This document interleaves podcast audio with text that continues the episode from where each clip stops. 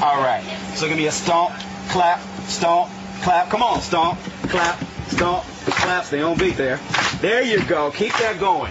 This is Flight 372 on SWA. The flight attendants on board serving you today. Teresa in the middle, David in the back. My name is David and I'm here to tell you that shortly after takeoff, first things first, there's soft drinks and coffee to quench your thirst. But if you want another kind of drink, then just holler. Alcoholic beverages will be $4. If a monster energy drink is your plan, that'll be $3 and you get the whole can. We won't take your cash, you gotta pay with plastic. If you have a coupon, then that's fantastic. We know you're ready to get to new places. Open up the bins, put away your suitcases. Carry on items, go under the seat in front of you so none of you have things by your feet. If you have a seat on the road with the exit, we're gonna talk to you, so you might as well expect it. You gotta help evacuate in case we need you. If you don't want to, then we're gonna reseat you. Before we leave, our advice is put away your electronic devices. Fasten your seatbelt, then put your trays up. Press the button to make the seat back raise up. Sit back, relax, have a good time. It's almost time to go, so I'm done with the rhyme. Thank you for the fact that I wasn't ignored. This is Southwest Airlines. Welcome aboard.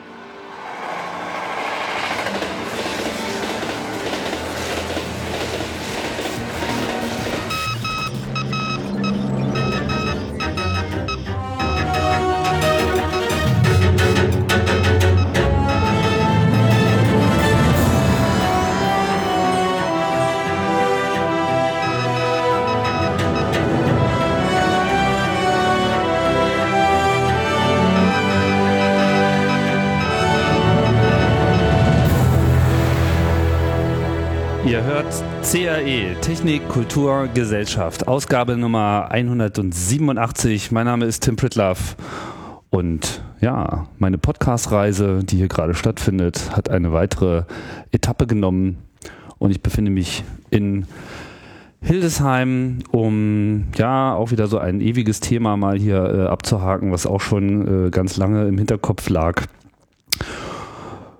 Ja, genau soll es gehen um ein Flugzeugprojekt, das heißt Paparazzi. Und um darüber Auskunft zu geben, begrüße ich Martin, Martin Müller. Hallo. Hallo. Ja, Martin. Flugzeuge im Bauch. Äh, wie kommst du dazu? Mein Großonkel hat äh, vor und während des Krieges Flugzeuge gebaut und dann irgendwann Modellflugzeuge gebaut und der hat mich dann auch dazu gebracht, mal Modellflugzeuge zu bauen und zu fliegen. Also der hat aber so richtige. so richtig gebaut. große, wo man so drin sitzt und wo man irgendwelche Sachen mitmacht. Und ähm, der hatte das dann immer noch so nebenbei. Nach dem Krieg durfte man keine Flugzeuge mehr bauen in Deutschland und äh, der hat mich dazu gebracht, Modellflugzeuge zu bauen. Dann kam irgendwann die Idee, dass man da auch mehr mitmacht und äh, vielleicht Kameras einbaut oder vielleicht das Bild von oben runter sendet, dass man sich das unten angucken kann. Ja.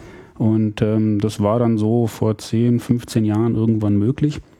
Und ähm, dazu kam dann irgendwann dieses Paparazzi-Projekt, wo ich auch nicht von Anfang an dabei war, wo man dieses Flugzeug dann nicht nur mit Kamera ausstatten konnte und sonstigen Sachen, sondern auch das Flugzeug selber fliegen lassen konnte. Also langsam gesagt, mit Modellbau fing es an. Aber er, er hat so richtige Flugzeuge gebaut. Was für Flugzeuge? Also Ähm, Das waren so äh, Leichtflugzeuge. Das eins, eins stand neulich im Deutschen Museum, habe ich das gesehen. Ähm, ein Flugzeug, was so dem Vorgänger von, von Ultraleichtflugzeugen vielleicht entspricht, was man heute so hat. Also was besonders leicht war, besonders viel Auftrieb äh, hatte. also mehr so experimental. Ja, an der Universität, äh, Uni, Experimentalflugzeuge, äh, Flugzeuge, Leichtflugzeuge hieß das Institut, Institut für Leichtbau. Das waren besonders leichte Flugzeuge. Also das war mehr so die Maschinenbaugegend, während ich eher so Elektrotechnik, Elektronik, Computer, C64 so aus der Richtung kam und das dann in das Flugzeug reingebracht habe. Und dann bist du mit Modellflugzeugen durch die Gegend geflogen. Ja, ähm, erstmal mit, mit Modellflugzeugen, aber dann nur solange ich zu Hause war, so mit Studium und ohne Auto und ohne Flugzeug war das dann schwierig und dann fängt man irgendwann wieder an zu arbeiten, kann sich ein Auto kaufen und dann fing das wieder an, dass man, dass man Flugzeuge, dass ich Flugzeuge geflogen habe. Hm. Aber dann will man sie irgendwie nicht mehr selber fliegen. Naja, das ist ja doch ziemlich cool, wenn das Flugzeug dann nicht nur auf dich reagiert, sondern du stehst da unten und es fliegt da so seine Kreise und du sagst, flieg mal zehn Meter höher und das Flugzeug fliegt zehn Meter höher oder lande mal und das Flugzeug landet. Was gibt es Großartigeres? Na, was ist denn mit diesem First-Person-Moment, was ja viele auch machen, ist so Kamera einbauen und dann Brille auf und dann äh, hat man so dieses Cockpit-Feeling, dass man selber so drin sitzt, oder? Das hatten wir eigentlich vielleicht sogar schon vorher. Also bevor, bevor es Paparazzi gab, haben wir so kleine Videokameras eingebaut und dann so analoge Videosender und so einen kleinen Schirm. Aber es gab damals noch nicht wirklich taugliche Brillen, die man sich so umschnallt. Das heißt, du hast am Tageslicht immer diesen Monitor, hast da nicht so wirklich was gesehen und Ja. das war irgendwie ungünstig. Deswegen war das damals noch nicht so der Reiz. Also das, das kam da so auf, aber ähm, wo das so bezahlbar war, fing das mit Paparazzi an und dann war das nicht so. Also wir, wir können das auch machen, also vielleicht sogar noch schöner, weil du kannst äh, dann FPV, also First Person View fliegen, indem du durch die durch virtuell durch das Flugzeug betrachtest, was es machst, macht und kannst dann noch auf den Knopf drücken, sagen, ah, jetzt ist aber komisch, ich weiß gar nicht mehr, wo das ist und dann fliegt es halt automatisch wieder zurück. Das kannst du auch noch schön kombinieren, aber so wirklich die Anwendung ähm, hatten wir dafür nicht.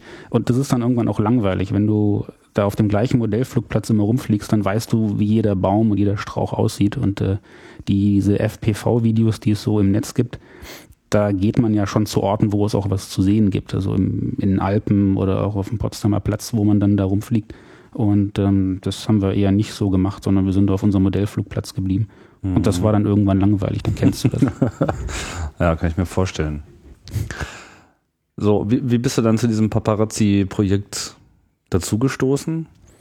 Es gab 2004 eine Konferenz in Braunschweig, EMAF hieß sie damals, Elect, äh, European Micro Air Vehicle Conference. Da waren Antoine und Pascal und haben Paparazzi vorgeführt. Das sind so Wettbewerbe, ähm, bei denen es darum ging, damals einfach nur autonom zu fliegen. Da wurden so vier Punkte aufgestellt und da musste man dann im Quadrat fliegen, autonom. Das fand damals in Braunschweig auf dem Flughafen statt, mitten im normalen Betrieb zwischen parkenden Learjets und sowas. Und äh, kann man sich gar nicht vorstellen heutzutage.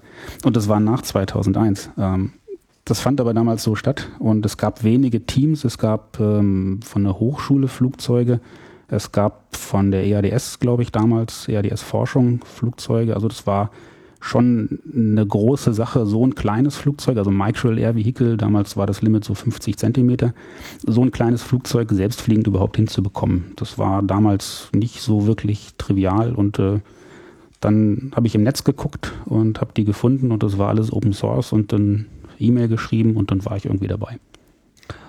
Auch wenn du jetzt nicht von Anfang an dabei warst, wie hat sich das Projekt dann überhaupt so entwickelt? Also wer hat das, wer hat das begonnen und, und, und warum?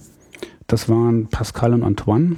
Die waren 2002 in Toulouse bei dem dortigen Wettbewerb der Universitäten und ähm, wollten das selber machen.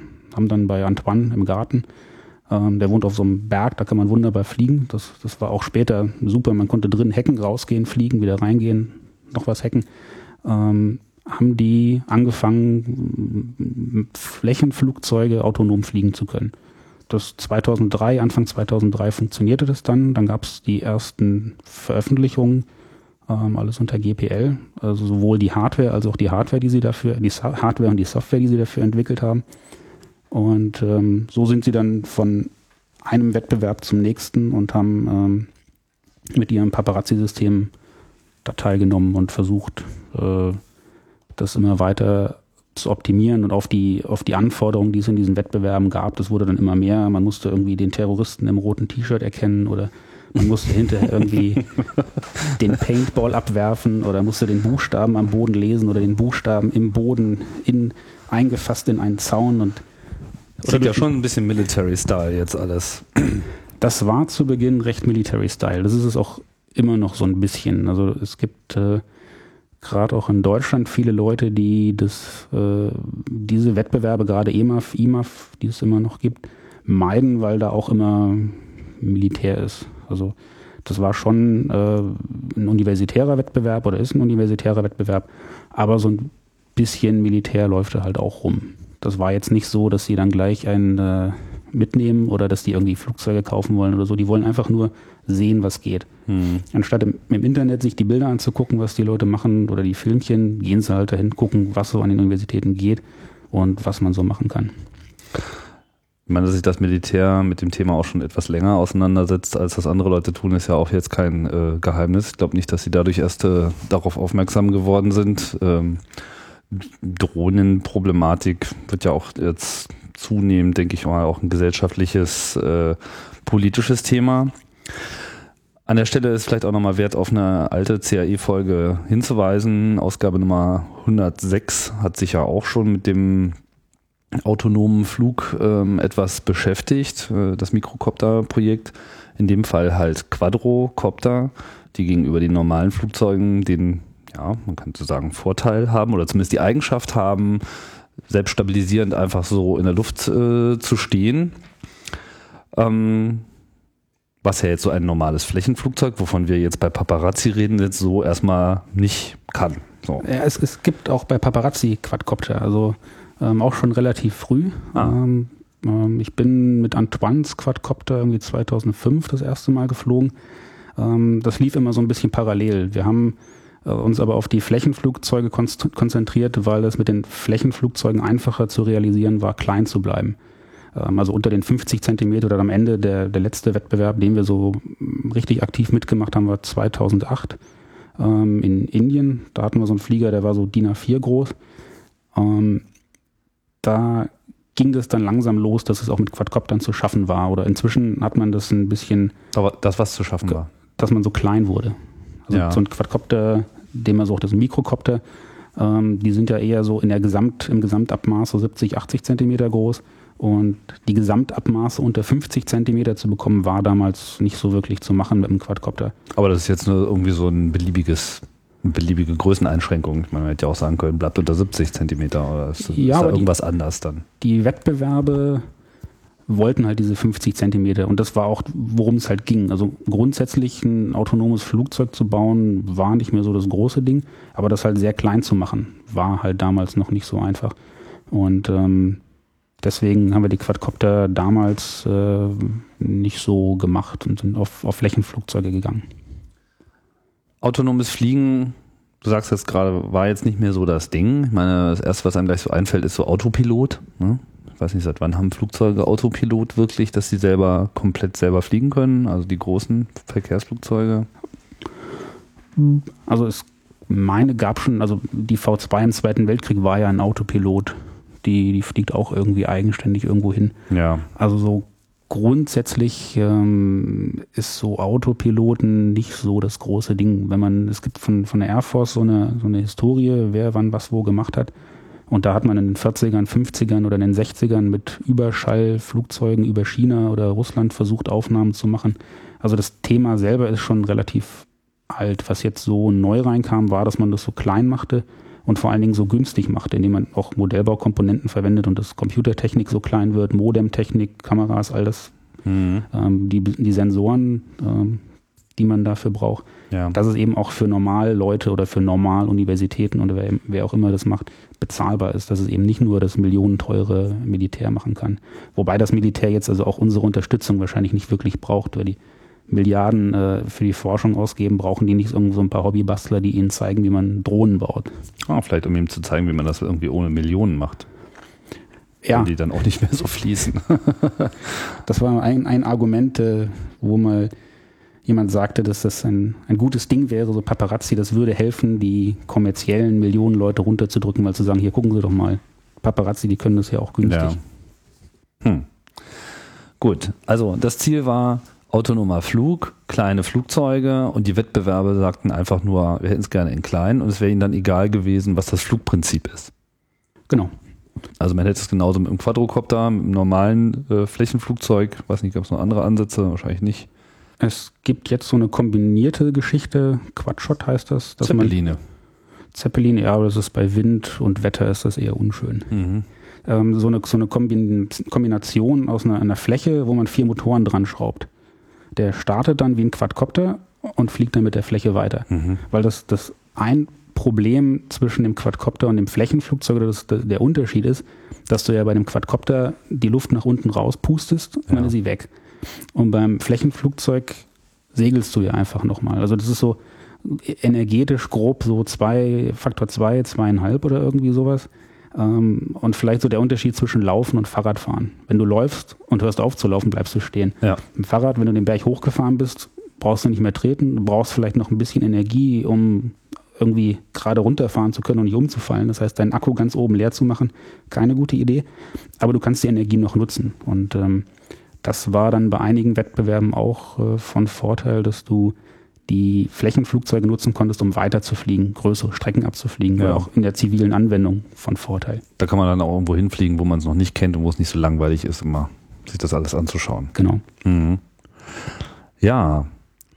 Das heißt, ähm, man, was hat man dann genommen für Flugzeuge am Anfang? Also hat man sich das normalen Modell, der, der normalen Modellbauflugzeuge, die man sonst auch so per Fernbedienung gesteuert hat, bedient oder noch andere? Ähm, so kleine Flugzeuge sind nicht, nicht üblich beim Modellbau, weil das Problem ist, du fliegst ein bisschen weg und siehst es nicht mehr. Und deswegen haben wir eigentlich von Anfang an Flugzeuge selber gebaut, in den verschiedensten äh, Typen Styropor oder so ein gummiartiges Styropor oder in Glasfaser oder in, äh, in, in Depron, das ist so eine andere, so eine, so eine Tapetenisolierung eigentlich, da haben wir Flugzeuge mal draus gebaut. Kevlar, also da haben wir uns immer irgendwas Neues ausgedacht für jeden Wettbewerb, um das Flugzeug irgendwie ein bisschen anders zu machen. Wir hatten einmal eine Kamera, die konnte um zwei Achsen gesteuert werden. Da konnten wir den Terroristen in seinem roten T-Shirt dauernd verfolgen. Äh, das hatte damals sonst keiner. Und so haben wir uns immer ein anderes Flugzeug überlegt, äh, mit dem wir teilgenommen haben. Ja. Hm. Der Terrorist im roten T-Shirt. Laufen die alle mit dem roten T-Shirt rum? das wäre ganz neu. Das Bedrohungsszenario. Das war so das Bild, was die vermittelt haben. Okay, also das war dann sozusagen die Hilfe, dass man da eben auch äh, visuell etwas äh, leicht in Visier nehmen kann. Ja, also das ist auch nicht so, wie man das aus dem Fernsehen kennt, dass man da so hoch, äh, hochfeine Bilder hat, die sich kaum bewegen, wo man, sondern das hat halt geschüttelt und gerüttelt und man konnte dann froh sein, irgendwo so einen roten Blob zu sehen oder so. Also das war äh, nicht die Qualität, ähm, die man so aus dem Militärischen gewohnt ist, wo dann so Wärmebildkameras oder irgendwie sowas mit, mit hochfeinen ähm, Mechaniken dann ganz tolle Bilder liefern können. Ja. Und äh, hat sich das jetzt so eingependelt auf so ein bestimmtes ähm, Bauprinzip oder ist das immer noch, wird immer noch breit alles Mögliche erforscht? Oder hat Hm. sich jetzt irgendwas herausgebildet als so das Optimum? Das hat sich so, also es geht schon zu Quadcoptern. Oder die, die Aufgabe hat sich so ein bisschen verschoben. Ähm, während des 2005 ging es, oder 2003, 2004 ging es darum, überhaupt autonom zu fliegen.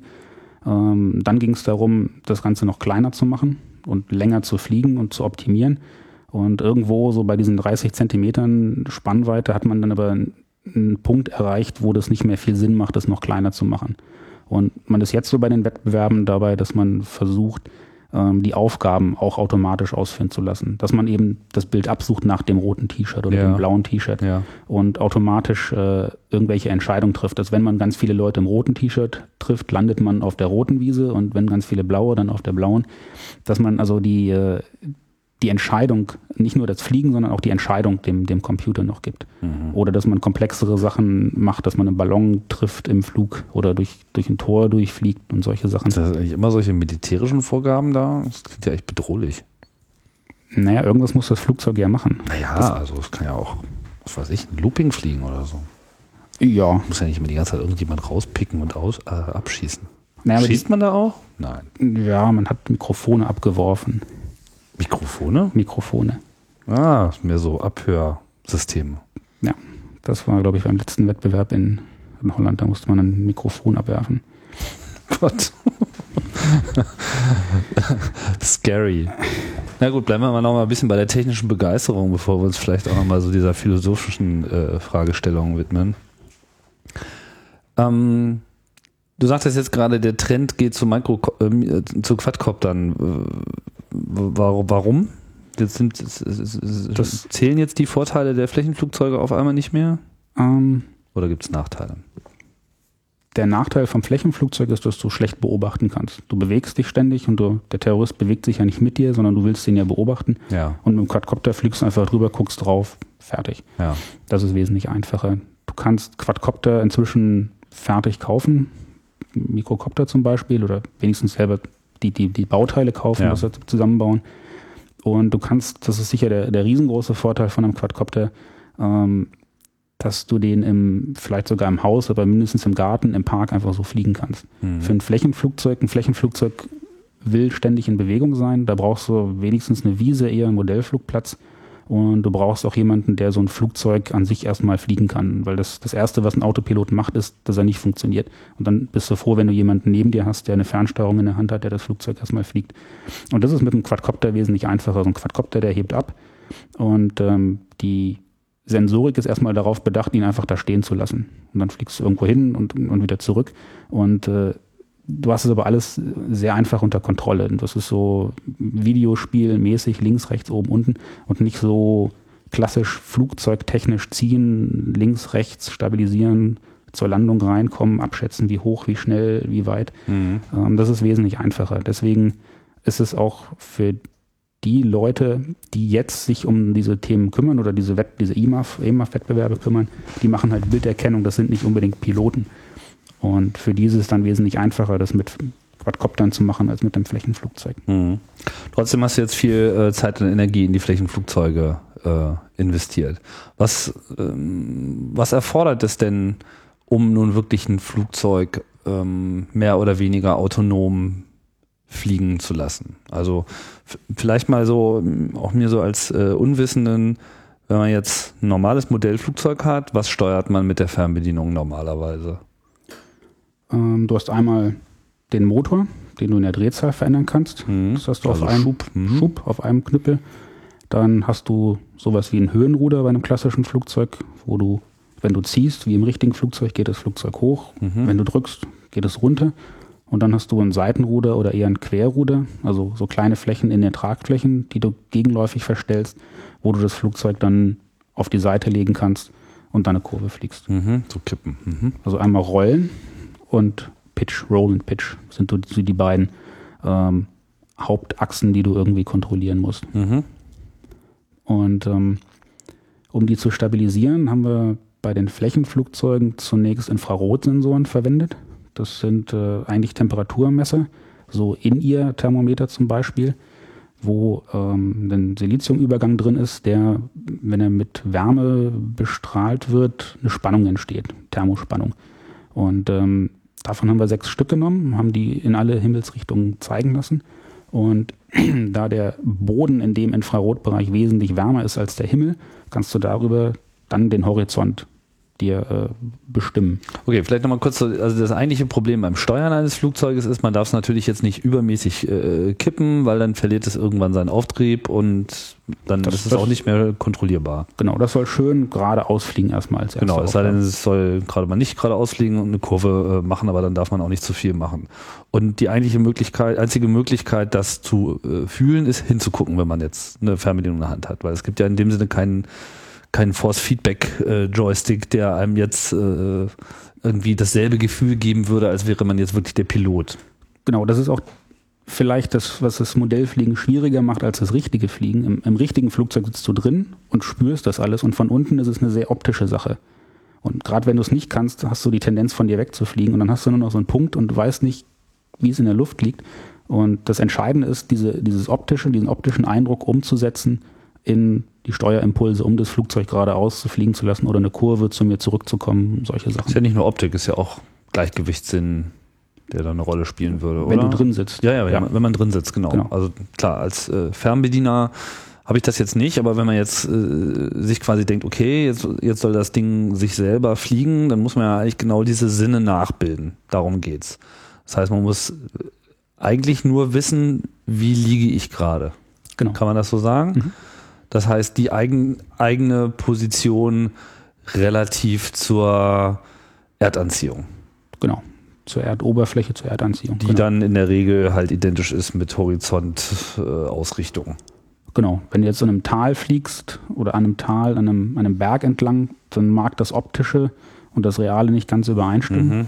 Aber ähm, ansonsten, genau, musst du, guckst du dir deinen Erdvektor an, deine Erdbeschleunigung und versuchst, wenn du geradeaus fliegst, einfach senkrecht dazu zu fliegen. Und der erste Ansatz war jetzt Infrarotsensorik.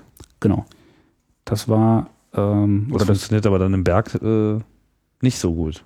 möchte man denken, aber das ist kein großer Faktor. Also wir sind auch in den Alpen geflogen und ähm, man kann jetzt nicht durch in New York durch die durch die Skyline durchfliegen zwischen den Hochhäusern. Da funktioniert es dann nicht mehr. Da gibt es dann nur noch so einen Streifen Himmel.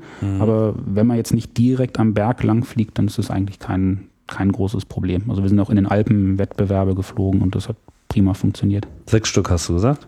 Genau, sechs Stück. Das heißt sechs Sensoren, die in alle möglichen äh, Richtungen gucken, nach unten, nach oben, vorne, hinten, links, rechts sozusagen. Genau. Die Und- waren dann immer, äh, die waren 45 Grad versetzt angebaut. Also nicht nach vorne, hinten, links, rechts, sondern 45 Grad rausgedreht. Schräg vorne rechts, schräg vorne links, schräg hinten links, äh, hinten rechts. Damit man nicht dauernd auf der, auf der Tragfläche oder auf dem Rumpf entlang guckt, sondern in diese, in diese Lücke des Flugzeugs. Ja, okay, verstehe. Und das heißt, dass dann eine Elektronik da läuft, die äh, diese Sensoren ausliest und dann quasi aus der äh, Summe dieser Messwerte immer ableitet, wie die Lage gerade ist. Genau. Ist das schwierig? Nö, das ist total einfach. Also du bildest sogar schon in Elektronik die Differenz von den gegenüberliegenden.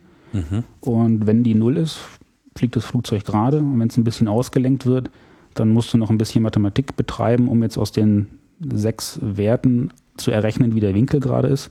Das ändert sich auch, deswegen auch sechs Stück. Deswegen guckst du auch immer nach oben und auch immer nach unten, um diese Änderung rauszurechnen. Wenn es sich bewölkt, dann wird es oben doch ein bisschen wärmer. Oder wenn du über einen kalten See fliegst plötzlich, dann ist das Wasser vielleicht auch kälter als das Land. Also das musst du ständig anpassen, um wirklich den Winkel ausrechnen zu können. Ähm, aber ansonsten die Mathematik ähm, und die ganze Regelung, die dann noch dahinter steckt, das hat so einen 8-Bit-Prozessor, so ähnlich einem Arduino am Anfang irgendwie so zu 17 Prozent ausgelastet. Also der war eher gelangweilt. Also wie häufig pro Sekunde muss man da die Messwerte auswerten, um stabil zu sein? So 60 Hertz. 60 Mal. Okay. Und ähm, aber ich würde jetzt so denken, wenn ich das jetzt nur auswerte, dann könnte ich halt Pitch und Roll damit quasi steuern, aber damit weiß ich ja noch lange nicht, wie schnell ich fliegen muss. Genau. Also das sind so die, das sind die beiden grundlegenden Stufen, die erstmal dafür sorgen, dass das Flugzeug gerade fliegt. Ja, okay. Ne? Pitch und Roll, dass es nicht nach äh, rechts, links wegkippt oder runterfällt. Aber wenn er jetzt nicht genug Gas geben würde, dann würde der Auftrieb abreißen und dann fällt es auch runter. Genau, deswegen haben wir, wir haben keine Möglichkeit, die Geschwindigkeit im Wind oder in, in der Luft, also True Airspeed, TAS, zu messen. Also da hat man normalerweise so ein Pitot-Rohr vorne drin. Ähm, und das ähm, hat man ja auch in den, in den Nachrichten. Also so ein kleines. Rohr nach vorne, was immer so, wo der Wind, der Fahrtwind direkt rein Genau. drückt. Und das ist ja immer noch kritisch, da fallen immer noch Flugzeuge runter, weil das irgendwie schief geht. Und deswegen haben wir das weggelassen, sondern haben uns und haben einfach nur den, die GPS-Geschwindigkeit genommen, die natürlich keinen Hinweis darauf gibt, wie schnell die Luft wirklich über deinen Flügel streicht. Weil wenn du mit dem Wind fliegst, ist diese True Airspeed kleiner. Wenn du gegen den Wind fliegst, dann ist es höher. Deswegen haben wir Flugzeuge, die wir mit einer Mindestgeschwindigkeit fliegen. Also wir gucken uns die GPS-Geschwindigkeit an und haben dann eine Mindestgeschwindigkeit und haben noch eine Regelstufe über die Höhe, die wir entweder über GPS oder kombiniert mit dem Luftdruck messen. Und sobald das Flugzeug halt runtergeht, geben, ziehen wir, dass wir hochgehen und geben auch wieder mehr Gas, um nicht runterzufallen. Also das ist so eine, so eine Das heißt, in der, in, in der Konstruktion kommt man jetzt ohne GPS auch nicht aus. Mm, Ja, du kannst das Flugzeug schon fliegen, aber ähm, dann nicht koordiniert irgendwo hin. Also du kannst, es gibt so ein Auto 1, heißt das im Paparazzi, ähm, dass du das Flugzeug einfach nur stabilisierst, dass du dafür sorgst, dass es gerade fliegst und du jetzt mit dem Hebel oder mit dem Steuerknüppel nicht mehr die, die Kontrolloberflächen, die, die Control Surfaces bewegst, sondern du kannst dann damit die Lage des Flugzeugs bestimmen. Und damit fliegt dein Flugzeug wie ein ferngesteuertes Auto. Also wenn du volle Kanne rechts gibst, dann würde ein normales Flugzeug abschmieren und runterfallen und dieses Flugzeug fliegt einfach eine Kurve, solange wie du rechts gibst. Und wenn du loslässt, fliegt es wieder gerade. Und damit kann jeder Mensch sofort ein Modellflugzeug fliegen. Und ähm, Verstehe. Also das Ganze ist äh, eine intelligente Fernsteuerung, die quasi den explizit den Wunsch des Bedieners äh, interpretiert und in die entsprechende äh, Ansteuerungs äh, ähm, Ansteuerungsmechanik umsetzt. Ist im Prinzip so, wie man Quadcopter fliegt. Den Mhm. fliegt man ja auch links, rechts. Da muss man sich ja Genau. jetzt auch um keine Aerodynamik kümmern. Genau, weil er einfach nochmal so eine Zwischenstufe ist. Und dann die Geschwindigkeit aber auch noch. Die Geschwindigkeit, ähm, die kann man auch ähm, bestimmen, einfach indem man Gas gibt in dem Fall. Ja. Das ist also was dann links, rechts, schneller, langsam und das ist dann wie ein ferngesteuertes Auto. Und das war sozusagen der erste Designansatz jetzt zur, zum halbwegs autonomen. Ich meine, Puristen würden jetzt sagen, mit GPS ist es ja nicht autonom, weil es braucht ja Satelliten. Aber es ist zumindest so, dass, äh, dass es einen Weg gibt, wie das Ding äh, komplett nur durch Sensorik, auch wenn der Einfluss eben in dem Moment auch Satelliten sind, feststellen kann, wo bin ich, wie bin ich, wie schnell bin ich oder bin ich, wie schnell bin ich mindestens, ja, ähm, so dass man eben nicht abstürzt. Genau. Also du kannst das Flugzeug ohne Rücksicht auf Aerodynamik oder solche grundsätzlichen flugtechnischen Sachen, die du sonst haben müsstest, erstmal fliegen. Auch ohne GPS. Und wenn da jetzt so eine kräftige Windböe von der Seite kommt, Dann dreht er sich wieder hin. dann Also reicht eben 60 Mal pro Sekunde, um da Ja. schnell drauf zu reagieren. wir Das sind wird ja auch seine Grenzen haben, oder? Das ja, so im Sturmesbraus und äh, das tut dem eigentlich nichts. Also das, so. das heftigste, was wir mal gemacht haben, war für Versuche sind wir hinter Windrädern geflogen und da hat man an den Flügelspitzen der, der Windräder hat man einen ganz fürchterlichen Vortex, wo sich das dann ablöst und hat dann einen riesen, riesen Wirbel. Ja. Und wenn man da genau reinfliegt, dann dreht es das Flugzeug innerhalb kleiner einer halben Sekunde auf den Kopf und wieder zurück. Also noch bevor der Sicherheitspilot irgendwas sagen konnte, war das Flugzeug schon wieder zurückgedreht. Also das war unglaublich schnell. Das ist so das, das Heftigste, was man sich überlegen kann. Und das ähm, meistert er dann auch. Natürlich wird der ungenauer. Je windiger das ist, umso stürmischer es ist, umso unpräziser kann der irgendwie einer Linie folgen. Aber dass man jetzt Probleme hat, ähm, passiert eher nicht. Ja, aber wenn jetzt mal hier, es gibt ja in den USA immer diese Tornado Hunter. Irgendwo Äh, ist dann natürlich Schluss. Ja, klar. ja, irgendwo ist Schluss. Ne? Ich frage mich, wie, äh, wo, wo da Schluss wäre. Also hätte man wirklich vielleicht eine Chance, äh, so ein Teil mit Kamera in so ein Tornado reinfliegen zu lassen und er kommt dann auch irgendwie wieder raus. Nee, also es gibt schon eine Maximalgeschwindigkeit. Wenn der Wind schneller ist als die Grundgeschwindigkeit des Flugzeugs, dann geht da nichts mehr. Dann ist einfach vorbei. Und das ist so bei den Fliegern, die wir jetzt für die Meteorologie einsetzen, ist das so 15 Meter pro Sekunde. Aber 60, ich meine, wenn er im 70 Tornado drin ist und er wird jetzt, sagen wir mal, nicht explizit von irgendetwas anderem erschlagen, sondern eigentlich nur rumgewirbelt und irgendwann wieder rausgespuckt und er funktioniert noch, dann würde er sich ja sofort wieder stabilisieren und äh, könnte nach Hause fliegen. Oder meinst du, das schafft Ja. einfach die Struktur des, des Flugzeugs nicht mehr? Irgendwann ist dann mal Schluss. Also dann zer zerschert es das Flugzeug oder Ja. so. Ich glaube, da ist. Okay, gut. Na, dann müsste man dann vielleicht einfach mal äh, ein Gehäuse bauen, was explizit auf solche Kräfte ausgelegt ist. So Ja, Kohlefaser, verbunden, Schnickschnack und so, da gibt es auch allerlei Zeug, oder? Ich träume ein bisschen, Entschuldigung.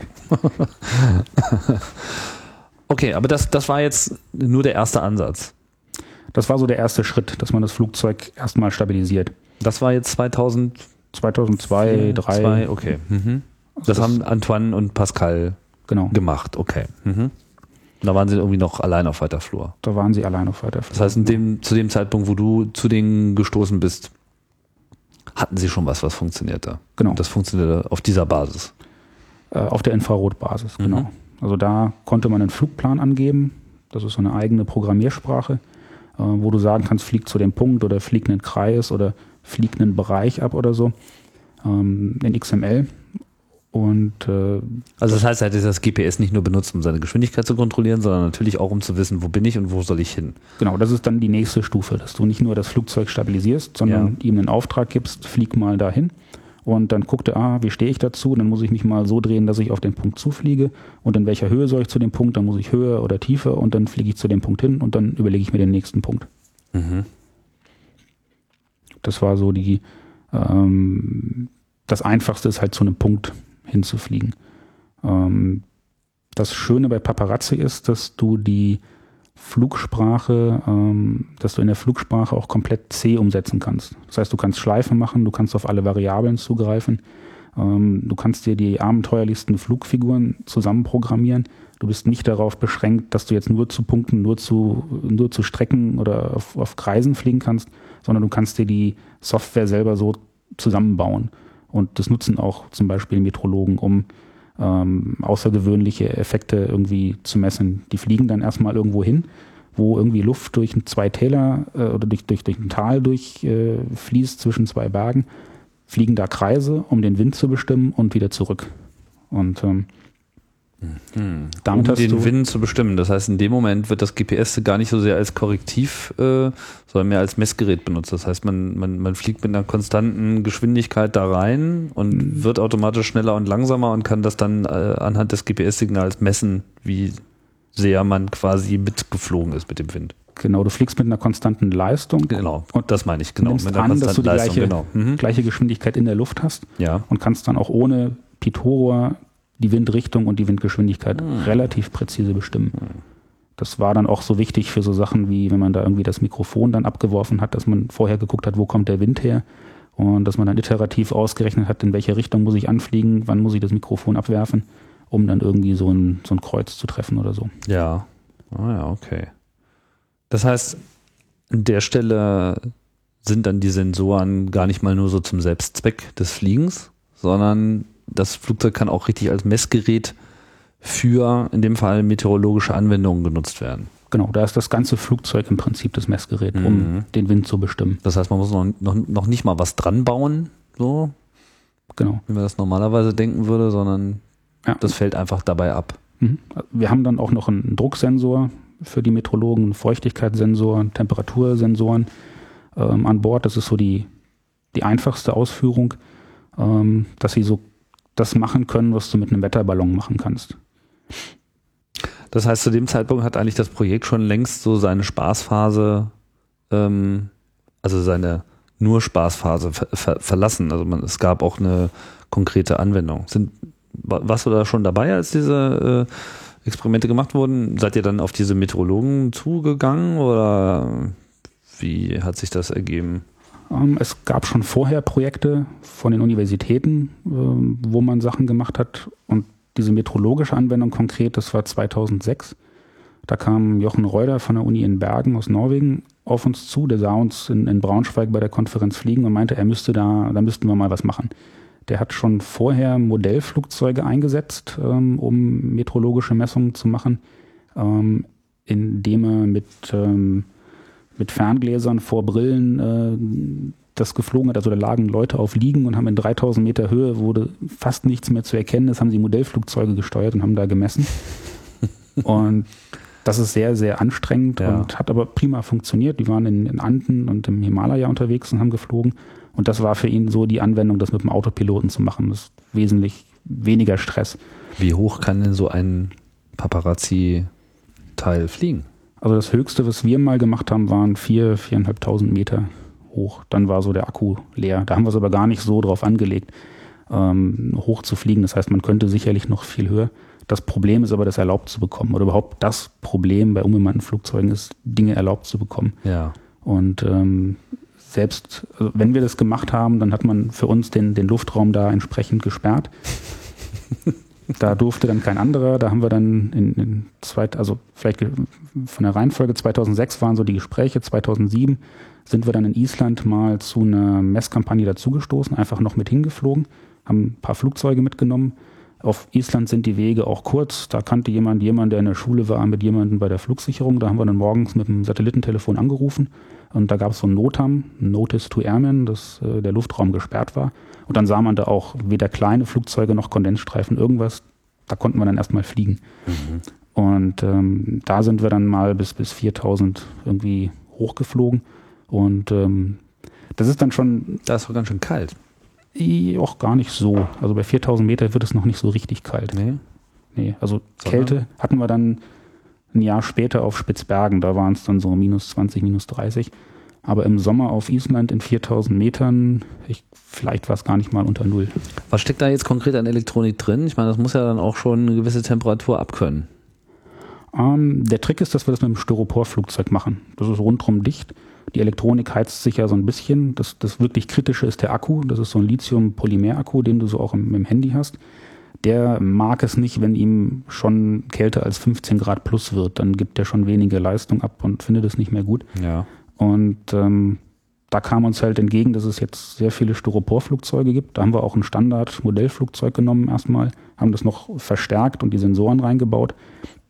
Und ähm, das ist temperaturmäßig eigentlich kein großes Problem. Das heißt, das Styropor isoliert einfach super, weil es halt Luft einschließt und das einfach der beste Isolator überhaupt ist. Genau, da wird alles zugemacht, Ah. ähm, alles dicht. Da gibt es normalerweise so Kühlöffnungen, dass der Akku gekühlt wird, wenn du das so bei 25 Grad im Sommer fliegen lassen möchtest. Das wird alles zugemacht und dann äh, ja, funktioniert das äh, wunderprima. Also wir haben auch mal versucht, die vorzuheizen, heizen, um noch mehr Energie rauszuholen, aber das macht eigentlich keinen, keinen großen Unterschied. Und die Elektronik ist in so einem Schrumpfschlauch eingeschrumpft, die heizt sich selber. Und ähm, selbst hinten im Laderaum, wo dann Die gesamte Elektronik sind so ein Schlumpfer, also es ist nee, komplett. verschiedene Komponenten sind Ja, okay. so, so eingeschrumpft. aber sind dann auch entsprechend wasserdicht und ist es wahrscheinlich eh schon in dem Styropor. ja, also man kann auch bei, bei heftigen Regen kann man nicht fliegen, aber wenn es so ein bisschen tröpfelt, dann macht das auch nichts. Mhm. Und selbst, obwohl das nach hinten dann offen ist, weil der Motor da sitzt und der schon so ein bisschen Luftkühlung braucht, ähm, wurde es dann nie kälter als 10 Grad nach hinten raus, da wo die, wo der eigentliche Autopilot sitzt. Also der, der Autopilot hat ein GPS, der hat so ein Netzteil, der hat den eigentlichen Computer, dann entweder das Infrarot oder das Inertialsystem, was dann nach dem Infrarot kam, ähm, dann noch ein paar Sensoren hinten mit drin und äh, vorne der Akku und äh, fertig. Und was ist das für eine Elektronik? Ähm, das ist Paparazzi. Also die Paparazzis haben von Anfang an die Hardware selber entwickelt. Ähm, und das ist so Scheckkarten groß. Ähm, Gibt es inzwischen verschiedene Ausführungen, aber so die erste Version, die wir gebaut haben, die damals noch im Hinblick auf die Wettbewerbe war, ähm, dass es also möglichst klein und kompakt wird. Da sitzt der, der GPS-Empfänger und die GPS-Antenne auf der einen Seite und auf der anderen Seite sitzt der Computer und äh, die ganzen Anschlüsse, wo man die Servos und den Motor und die Sensoren anschließt. Von unten noch ein kleines Schaltnetzteil, was das alles mit Strom versorgt. Und damit kannst du das eigentlich schon fliegen. Und dann sitzen noch ein paar Sensoren daneben, eine USB-Buchse, um das Ding zu flashen. Der Akku sitzt dann vorne in einem eigenen Compartment, das noch ein bisschen dichter ist als hinten das. Und ähm, Was für ein Prozessor? das ist ein, am Anfang war es eben sowas Arduino-ähnliches, so ein AT-Mega 8-Bit-Prozessor. Atmel. Mhm. Atmel und ähm, jetzt ist es ein ARM7 seit 2006 und der neue ist dann ein Cortex M3 von ST. Also auch ARM-Architektur. Genau. Mhm. Und der hat viel mehr Rechenpower, als wir jemals brauchen. Ähm, es gibt auch noch Also fürs Fliegen brauchen. fürs Fliegen brauchen. Es gibt auch noch ein Board, ähm, wo man so ein ähm, so ein Gumsticks dran stecken kann. Also so einen richtigen Linux-Rechner mit 600 Megahertz oder so. Ähm, wenn man richtig mal oder ein bisschen mehr rechnen möchte. So wirklich Bilderkennung kann man dann auch nicht damit machen. Aber da gibt es auch Leute, die dann äh, über Kameras Bilderkennung machen und dann mit, mit grafischen oder mit, mit optischen Mitteln das Flugzeug stabilisieren, statt das mit, mit GPS zu machen. Mhm. Also den optischen Fluss quasi auswerten an der Stelle. Genau. Das wäre ja auch eine Methode, um die, die wirkliche Geschwindigkeit über Grund auch zu messen. Aber das hat man auch mit GPS, ne? Ja, da hast du ja wieder über Grund. Du willst ja in der Luft. Ja, ja, okay, verstehe. Hm. Also da gibt es lustige... Ist das ein gelöstes, ungelöstes Problem noch? Ähm, also die klassische Methode ist ein Pitot-Rohr. Ähm, das haben wir auch jetzt in den metrologischen Fliegern mit drin, so ein Pitot-Rohr, um die Windgeschwindigkeit oder die Luftgeschwindigkeit zu messen. Ähm, aber das ist nicht sehr zuverlässig, weil das auch, das geht quadratisch und dann bei so kleinen Geschwindigkeiten, ähm, also klein im Verhältnis zu einem Jetflugzeug, ist das nicht sehr präzise. Ähm, es gibt noch andere Methoden, dass man zum Beispiel einen Draht heizt mit einer bestimmten Energie und sich guckt und sich anguckt, wie sehr wird er abgekühlt durch den Luftstrom. Ah. Oder es gibt jetzt auch mikromechanische Sensoren, ähm, wo du mit einem quasi mit einem Mikrofon dir anschaust, was da an, an Luftmenge drüber geht. Einem Mikrofon sozusagen. Also in einem Siliziummikrofon, also einem mikromechanischen kleinen Mikrofon. Das haben wir aber noch nicht. Das ist, habe ich nur auf Folien bisher gesehen, aber da gibt es auch äh, interessante Sachen.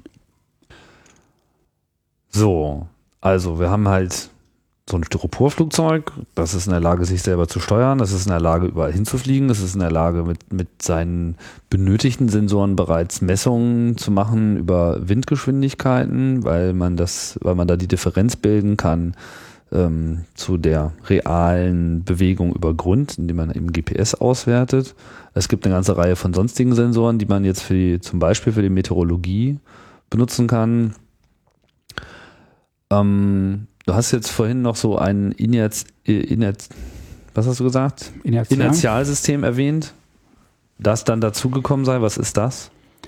Ähm, das ist so der Sensor, den du auch im Handy drin hast. Dass also ein Beschleunigungssensor. Ein Beschleunigungssensor und ein Drehratensensor. Also eins alleine reicht nicht, sondern du brauchst immer auch noch die Drehrate dafür. Also ein Gyroskop. Gyroskop, genau. Drei Achsen jeweils, Mhm. Beschleunigung und ähm, das Gyroskop. Das ist das, was man beim Quadcopter von Anfang an eingesetzt hat. Ähm, weil da die Infrarottechnik ähm, nicht präzise genug und vor allen Dingen auch nicht schnell genug ist, bis sich dieses äh, Stückchen Silizium entsprechend aufgeheizt hat, vergehen 20 Millisekunden, 30 Millisekunden. Das hat da nie so richtig funktioniert. Deswegen hat man da ähm, Gyroskope und Beschleunigungssensoren eingesetzt. Und die sind inzwischen so gut und die Algorithmen so zuverlässig, dass man das auch problemlos im Flächenflugzeug verwenden kann. Das war am Anfang ein bisschen schwieriger. Wie gesagt, so ein Quadcopter, der möchte erstmal stehen bleiben. Ja. Da kann man einfach dafür sorgen, dass er sich nicht dreht und nicht bewegt und dass der Beschleunigungssensor so ein G anzeigt quasi. Ja. Ein Flugzeug bewegt sich ja von sich aus ständig, da war das ein bisschen schwieriger. Wenn du ein Flugzeug fliegt auch hauptsächlich Kurven, ne, dass du mit dem Flugzeug irgendwo bist, um dich kreist, fliegst du halt auch dauernd Kurven. Und da hast du ja durch die Beschleunigung, die du bekommst, dass du im Kreis fliegst, auch schon nochmal eine Beschleunigung, die auf die Erdbeschleunigung oben drauf kommst, kommt. Und deswegen musst du diese beiden Sensoren eben noch mathematisch zusammenbringen, um da äh, wirklich zu wissen, wie du liegst. Also es reicht nicht nur einfach einen Beschleunigungssensor zu nehmen, sondern du musst Beschleunigungssensor, Drehratensensor und dann als langfristige Nullung quasi hast du noch das GPS. Die drei Sachen musst du zusammenbringen, um wirklich ein Flächenflugzeug fliegen zu können. Welchen Vorteil hat das dann geboten gegenüber der bewährten Methode, die ja schon ganz gut funktioniert hat? Ähm, die Infrarotsensoren funktionieren nur, wenn du die Erde auch siehst. Das heißt, du kannst nicht in Wolken fliegen und du kannst nicht bei Nebel fliegen Mhm. oder im, im Schneesturm, was wir da auch hatten. Ja. Das heißt, du hast so wie im, in der normalen Fliegerei so, so Sichtflug. Das heißt, du, du musst Ja. jetzt den Horizont nicht wirklich sehen. Das ist ein bisschen unkritischer als die reine Sicht. Aber irgendwo gibt es da Begrenzungen. Ähm, der Vorteil war und ist weiterhin, dass es dann sehr zuverlässig funktioniert gegenüber allen Beschleunigungs- und Drehratensensoren. Aber es gab halt Einschränkungen. Es gab, wenn wir auf Island waren oder auf Spitzbergen waren oder auf dem Eisbrecher unterwegs waren, gab es auch immer Tage, an denen wir einfach nicht fliegen konnten, weil die Suppe bis unten stand und dann ging halt nichts. Ja. Und mit den neuen Sensoren fällt es halt flach. Da kannst du auch fliegen, könntest du auch im Nebel oder in den Wolken fliegen. Dann musst du es aber auch wieder dürfen. Also wenn du keinen gesperrten Luftraum hast, dann darfst Ja. du auch nicht fliegen, ohne dass du das Flugzeug siehst oder Zumindest andere nicht in einer bestimmten Höhe. Ja, du musst schon den ganzen Luftraum um das Flugzeug jederzeit beobachten können. Was ja auch noch so ein Problem ist, ist ja die Messung der Höhe. Also bedient ihr euch da dann auch einfach das äh, GPS, aber reicht das auch aus für so kritische Momente wie Landung? Ja, Landet das Ding denn so richtig schön selbst oder ja. Also, wirft es sich selbst ab und hofft gefangen zu werden? ähm, also du kannst nicht auf dem Handtuch landen, du brauchst schon ein bisschen mehr Platz. Ja. Ähm, aber ansonsten funktioniert das. Also das G die GPS-Höhe Das hat auch Räder, das Flugzeug. Nee, das landet auf dem, auf dem Bauch. Okay. Also das landet auch nicht auf einer Piste, sondern dann im Schnee oder ähm, auf Island irgendwo in den Steinfeldern. Das ist stabil genug, dass das sowas auch immer aushält. Genau, da sind von unten ist nochmal Glasfaser drunter und Kohleverstärkung ähm, Unter dem Styropor. unter dem Styropor. Also das reine Styropor, das haben wir am Anfang gehabt, das kann so den isländischen Steinen äh, und Trollen nicht so wirklich äh, Nichts entgegensetzen. Ja. Ja, okay. Aber es, äh, das heißt, ähm, wie, ich meine, so, äh, Höhenmessung in GPS ist ja sehr äh, träge, oder? Und eher unpräzise. ungenau. ungenau, weil du, du hast die Satelliten eher um dich rum Ja. und äh, deswegen ist die das System ist nicht so dafür gebaut, die Höhe wirklich präzise zu messen. Du hast ja auch von unten keine, du hast ja nur die Halbkugel. Wie groß ist so die Ungenauigkeit da? Hm, wahrscheinlich so um die 10 Meter. Das heißt, das Ding weiß eigentlich nicht, ob es 10 Meter über Grund ist oder schon Genau. am Boden. Ja. Aber 10 Meter ist nicht so kritisch, wenn du genug Platz hast, dann kommst du einfach bis auf die letzten 20 Meter runter und dann wirst du ganz langsam und äh, fällst auch ganz langsam und wartest einfach, dass der Boden dann da ist. Das funktioniert halt nicht, wenn du auf dem, Landtuch, auf dem Handtuch landen möchtest, aber Ja. wenn du so eine große Eis- oder Schneefläche hast oder eine große Wiese, dann passt das schon. Das heißt, das Ding hat einfach Vertrauen. Das ist irgendwie, denkst du so, also die Erde kann jetzt nicht mehr so weit weg sein, macht irgendwie die Augen zu und streckt den Bauch raus und plumps. Genau. Oder wenn es halt überhaupt nicht passt, dann drückst du halt auf den Knopf und dann versucht das nochmal und dann sagst du, hier, mach mal 10 Meter Höhe oder mach mal 10 Meter Tiefe und dann landet er halt dann. Drückt auf den. Knopf, achso, wenn man das Gefühl hat, dass es jetzt ein bisschen bekloppt ist und äh, ja, bitte landen, aber nicht genau da. Genau, nicht dann in die gibt es so, Hütte, einen- sondern gibt's so einen Durchstarten-Knopf. Genau. Also in dem Moment hat man schon auch noch eine Fernbedienung in dem Sinne. Jederzeit. Also du hast immer ähm, jemanden hoffentlich neben dir stehen. Also du hast einen, der den Rechner bedient, wo du sagst, so, jetzt fliegen wir mal hier hin, jetzt fliegen wir mal hoch und mal weit und irgendwas. Und daneben steht immer jemand, der eine ganz klassische Fernsteuerung hat, der auch ein guter Modellbaupilot ist. Und der hat letztlich den Schalter in der Hand und der ist irgendwie auch der letztlich verantwortliche Flugzeugführer. Äh, Und wenn der sagt, das gefällt mir nicht, dann macht's klack und dann hat er den ganz normal und fliegt den von Hand. Aber er steuert ihn so wie ein Quadrocopter, also mit diesem, was du vorhin erklärt hast, mit dieser einfachen Steuerung und jetzt nicht, indem er wirklich jedes einzelne äh, Motorgelenk selber noch anspricht. Ja, wenn er weiter weg ist, fliegt er den wie ein Quadcopter. Wenn er näher dran ist oder wenn irgendwas Kritisches passiert, was Dann kann er so in so einen RAW-Modus schalten. genau, dann kann er das Ding fliegen, so ah, wie er ja, das okay, verstehe. Mhm. Das ist so ähm, letztlich auch die Auflage, wenn man sowas genehmigt bekommt, dass du ständig jemanden hast, der den Luft beobacht, Luftraum beobachtet ähm, und guckt, ob da nicht irgendwie vielleicht doch ein Rettungshubschrauber vorbeifliegt oder ein Segelflieger hier landen möchte oder irgendwie sowas. Und äh, wenn du auf den Laptop guckst, kannst du auch schwerlinks äh, alles um dich rum beobachten. Allein das Fokussieren nah, fern ist relativ schwierig. Und ähm, deswegen brauchst du immer jemanden. Also es, es funktioniert nicht, dass du einen Laptop hast und das Flugzeug mit Laptop und mit Computer und alles Ja. zusammen, das funktioniert nicht. Ähm, ich weiß ja nicht genau, wie, so, äh, wie ihr so eure, wie wie die sportliche Veranlagung äh, so ist. Ich meine, wenn man sich so kreativ mit Techniker äh, auseinandersetzt und schon merkt, so, oh, jetzt können wir das, jetzt können wir das, jetzt können wir das, dann will man ja dann immer auch noch so den nächsten Schritt gehen. So bei dem, was du jetzt bisher geschildert hast, so ist klar, okay, kann, kann weit fliegen, kann, weiß immer, wo er ist, kann alles Mögliche messen, kann irgendwie sich äh, landen, will ich es jetzt mal nicht nennen, aber er kann sich irgendwie äh, entspannt fallen lassen. Ähm, aber er geht ja eigentlich immer davon aus, dass auch Platz für ihn ist. Und wenn jetzt irgendwie so Bäume oder so Berge oder Masten und Kabel und so ein Scheiß, das fliegt ja auch so, liegt ja auch rum, ähm, kann man da so mit Abstandssensoren, mit Ultraschall, in irgendeiner- äh, hat so einen Fledermaus-Modus, äh, wo er dann auch noch durch eine Höhle fliegen könnte, oder ist das irgendwie noch unerreicht? Mm, Eher nicht. Also das ist, glaube ich, eher was auch für Quadcopter, die dann äh, auch ruhig genug sind, um den Raum zu erfassen mit, mit Laser oder mit Ultraschall oder irgendwas. Wir gehen eigentlich immer davon aus, dass wir genug Platz haben, weil wir halt sehr hoch oder sehr weit weg fliegen. Aber bei Star Wars habe ich das ja schon in den 70er Jahren gesehen, dass die Viecher da irgendwie durch den Wald fliegen. So in Brusthöhe. Äh, man muss ja auch noch Ziele haben. Ja, ja, eben. Versucht die gerade abzuklopfen. Also momentan Ich haben wir meine, ist das vorstellbar? Ist es ist, ist, ist es denkbar, dass, dass man jetzt auch noch so eine äh, ähm, Highspeed-Sensorik reinbaut, wo das Ding ja auch wirklich verdammt schnell reagieren müsste und ja auch da äh, nicht, nicht wahr, nicht unmittelbar, also ein Quadrocopter, der bleibt dann einfach stehen. So, ne? Aber das Flugzeug muss ja weiterfliegen und braucht ja da irgendwie eine Strategie, muss ja im Prinzip auch weit gucken können, um wirklich äh, für solche Situationen zu planen. Also ich meine, allein schon so dieses, ähm, keine Ahnung, wie schnell fliegen die Viecher normalerweise so? so 60, 70 Stundenkilometer. Okay, so, das heißt, da müsste man aber auch schon so 10, 20, 30, 40 Meter nach vorne gucken, um einfach noch genug Zeit zu haben, um zum Beispiel hochzuziehen. Was weiß ich, der fliegt irgendwie äh, irgendwo rüber und dann kommt ein Berg. Meine Berge stehen ja rum. Ja, Die kommen ja recht unerwartet. Was ähm, ist dann? dann Der- fliegt er da Derzeit fliegt er einfach da rein. Genau, also wir hatten im Sommer eine eine Messkampagne in Frankreich.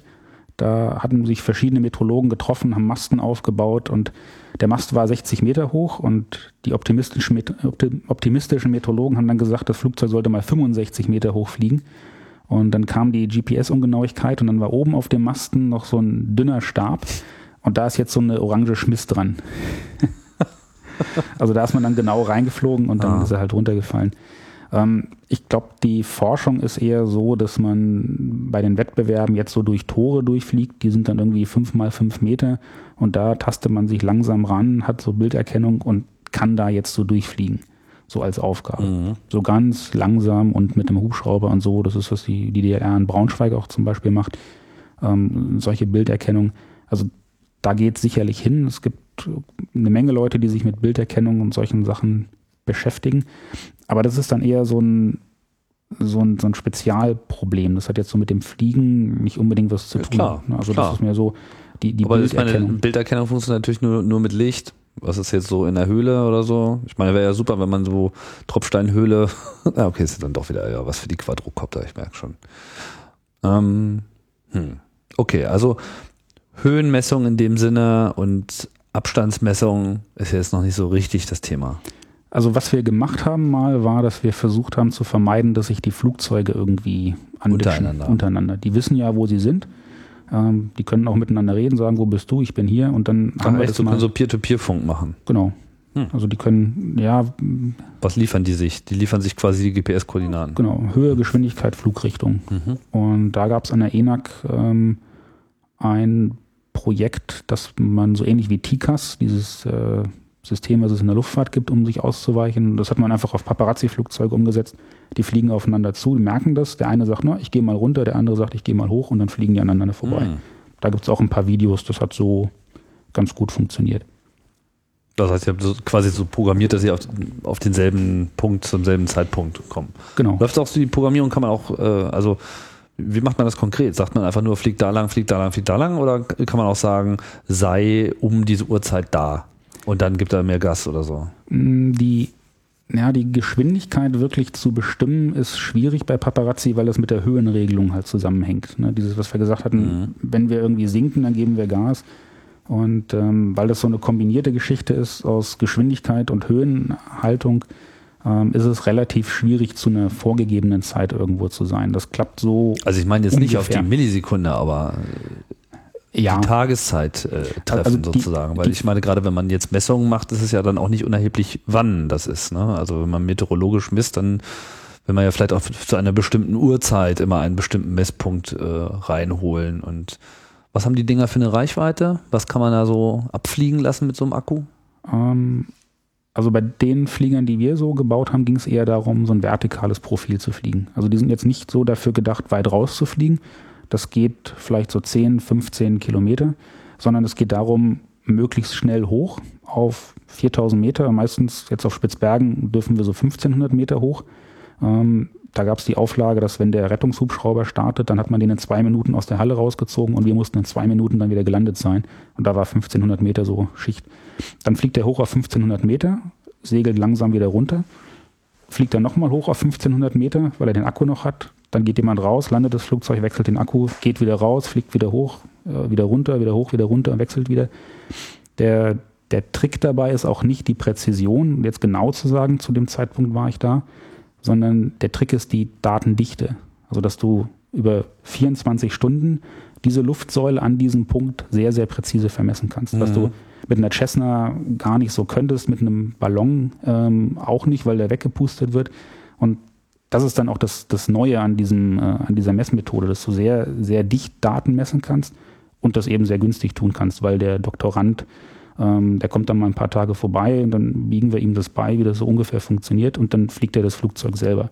Und dann kannst du halt sehr günstig, ähm, sehr dicht Daten zusammensammeln, auch in Gegenden, wo es Also sehr dicht im Sinne von sehr viele Messpunkte, weil er eigentlich an jedem Zeit, zu jedem Zeitpunkt irgendwie schon einen ein Messwert hat und man so richtig so eine 3D-Wolke an Daten da generiert über die Zeit. Genau, also einmal lokal, aber auch zeitlich, dass du nicht einmal irgendwie morgens einen Flug machst und abends einen Flug machst, sondern die ganze Nacht und dann kriegst du irgendwie so megabyteweise Daten und kannst dir dann sehr gut angucken, wie zum Beispiel der Wind dreht über den Tag oder wie sich da Sachen entwickeln, die Grenzschicht steigt hoch, runter, was auch immer.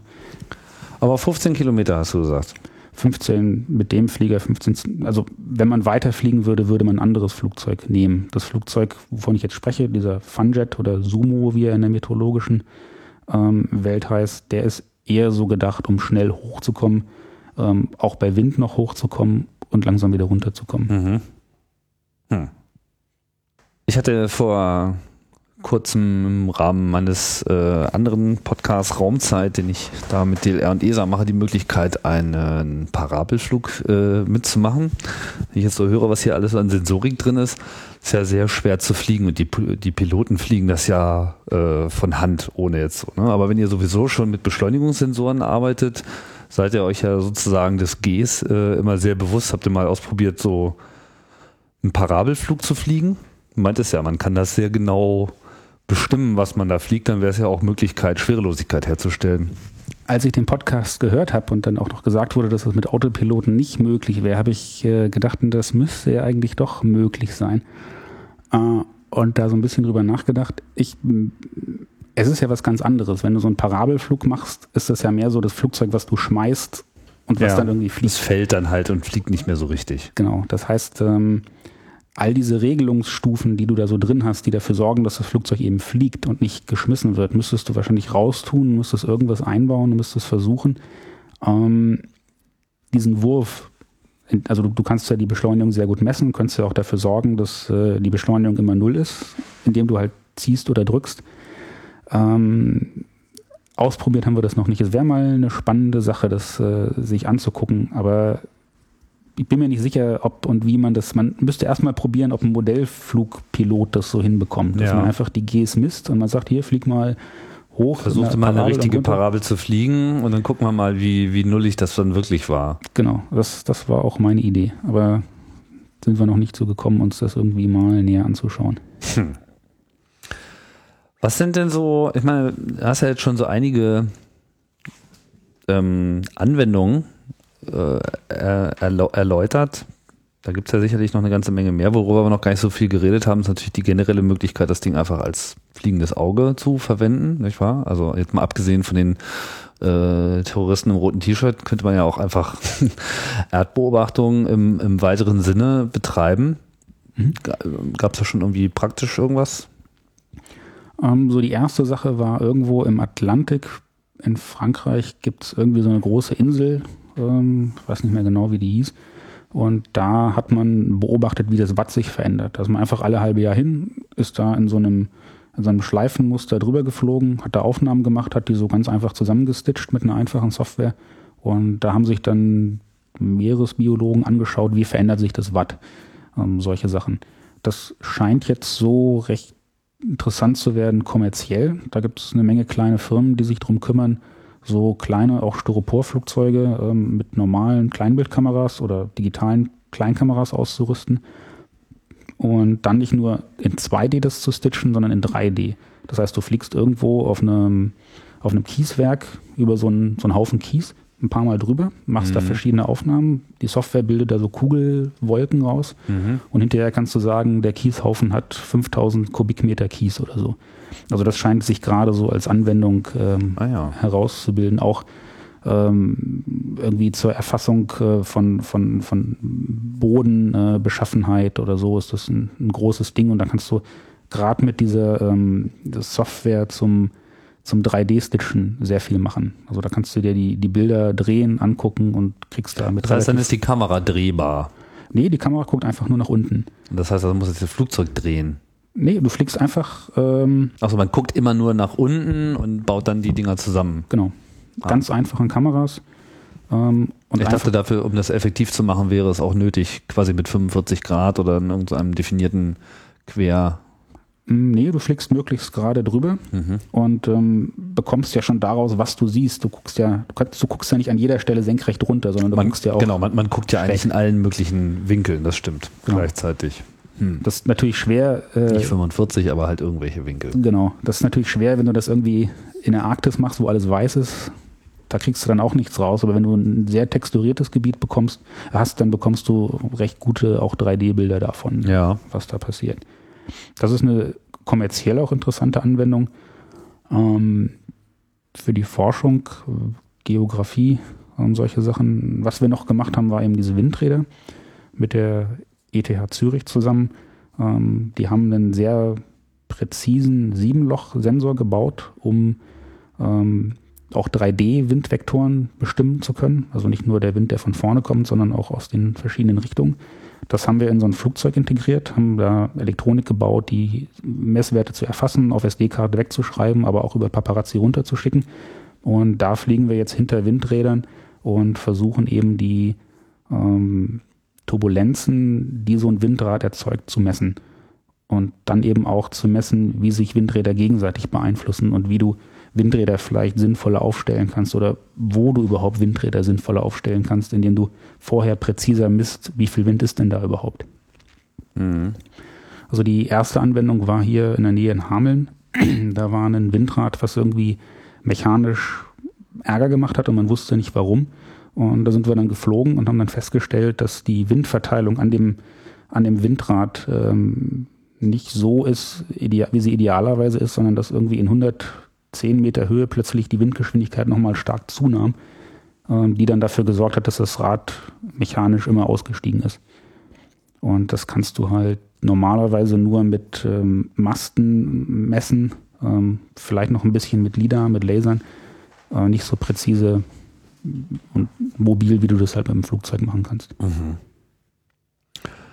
Also ich meine, gerade zu dieser ähm, Erdbeobachtung, ich meine, du hast jetzt dieses Beispiel da mit dem Kies und 3D und so weiter gemacht. Ich meine, man kann das Ding ja vielleicht auch generell einfach Gut, jetzt sind wir, jetzt sind wir schon wieder bei dem, jetzt sind wir auch schon wieder beim Bedrohungsszenario. Ne? Ich meine, es sind natürlich auch einfach extrem billige Dauerüberwachungsfliegerchen. Die sind ja auch nicht besonders laut, oder?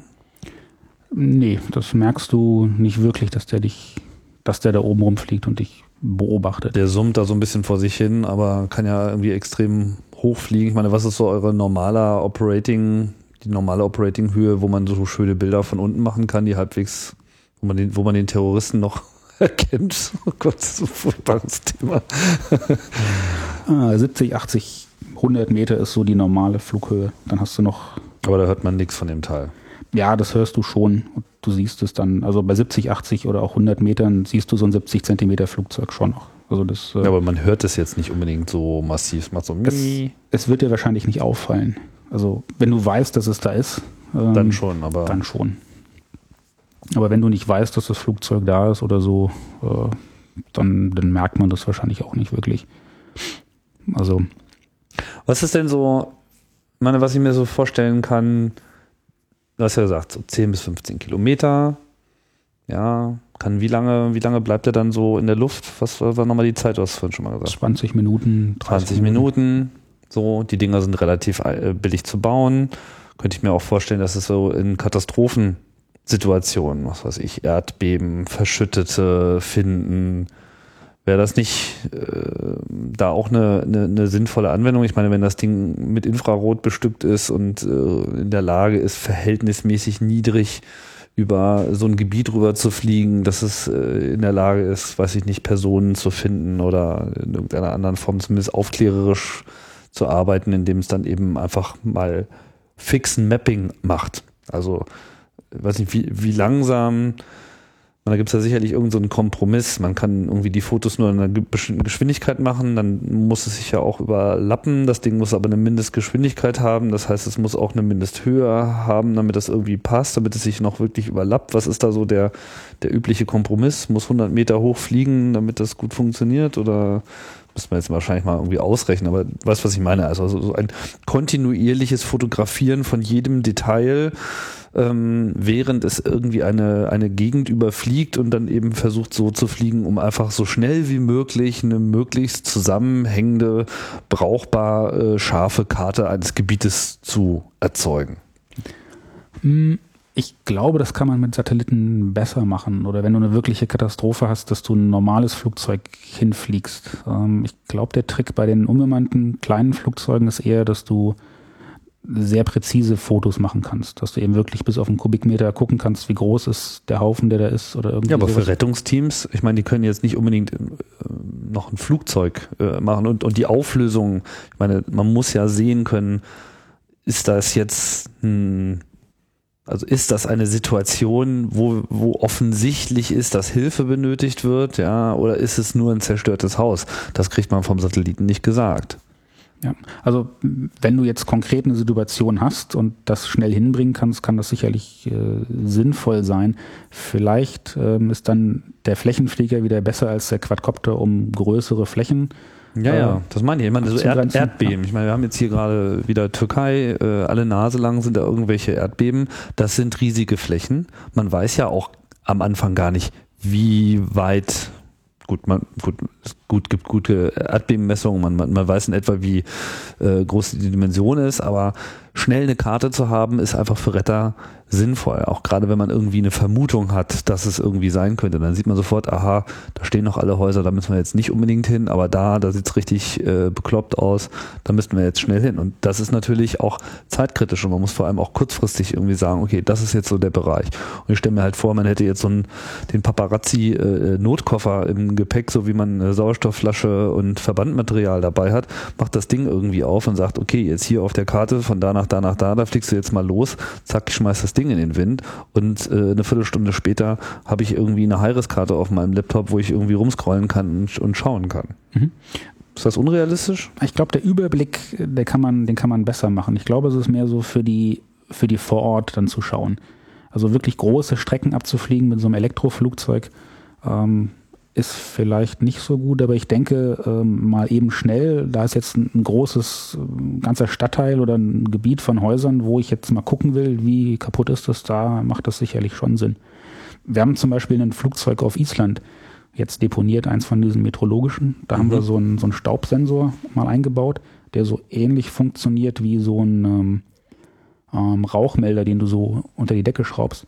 Und der ist jetzt einfach da und wenn da demnächst nochmal wieder irgendwas passiert, dann können die den da an der Universität auspacken und können da einfach mitfliegen. Also das also jetzt um so Aerosole äh, zu messen, jetzt nach Vulkanausbrüchen oder sowas. Ja, so nicht sehr präzise. Also du hast dann so ganz grob die Konzentration, aber um halt diese Messungen schnell machen zu können. Wie verhalten sich denn ähm, eure Flieger in Vulkanasche? Haben wir Einschätzung? Noch, noch nicht ausprobiert, aber ich meine, dieser Abschleifeffekt, der so befürchtet wird bei den Flugzeugen und äh, Verstopfung von Düsen, weiß nicht, fällt ja wahrscheinlich nicht so ins Gewicht, oder?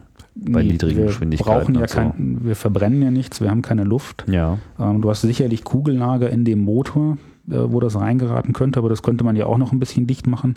Ähm, ist vielleicht ein bisschen kritisch von der Kühlung, aber so grundsätzlich denke ich, hätten wir weit weniger Probleme als irgendein Verbrennungsmotor, der ja irgendwie ähm, sich Luft reinholen muss und das verbrennen oder ja. gar eine Turbine oder so. Da wäre natürlich der Radius auch wieder ganz interessant.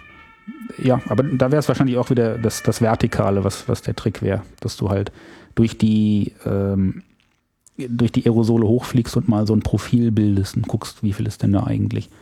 Was die auch immer gerne machen oder mal machen würden, wäre, dass sie die Partikel einsammeln. Aber das ist mechanisch dann mit Vakuumpumpen und irgendwo hin und Deckel drauf. Das ist ein bisschen aufwendiger. Das ist mit so einem 600 Gramm Styroporflieger nicht zu machen.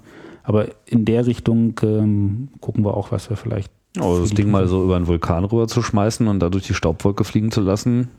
Mhm. Ja. Ich drehe total durch. Das ist irgendwie vielseitig. ähm, Weiß nicht, gibt es da noch so andere äh, Anwendungen so in der Hinsicht? Waldbrände sind ja auch immer solche Bedrohungen. Ähm, es gab eine ENAC mal ein Projekt in Südfrankreich, da ist man ja auch von Waldbränden geplagt. Mhm. Ähm, da gab es ein großes, groß angekündigtes Projekt mit der Feuerwehr und da sollte dann ein Waldgebiet gesperrt werden und die Flugsicherung und das war riesengroß. Am Ende war es dann so ein Lagerfeuer, was man dann angemacht hat, ähm, was dann nicht wirklich fest, äh, feststellbar war mit dem Flugzeug. Also man hat da einfache Kohlenmonoxid-Sensoren gehabt und hat auch in der Flugprogrammiersprache ähm, das so programmiert, dass er halt immer der Konzentration folgt, um halt den, den Quell ähm, des Feuers zu finden.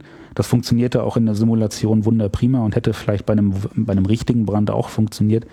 Aber mit so einem, mit so einem kleinen Brand, da sind die, sind die Sensoren einfach zu schlecht und die Verteilung ist so groß, dass du das nicht wirklich feststellen konntest.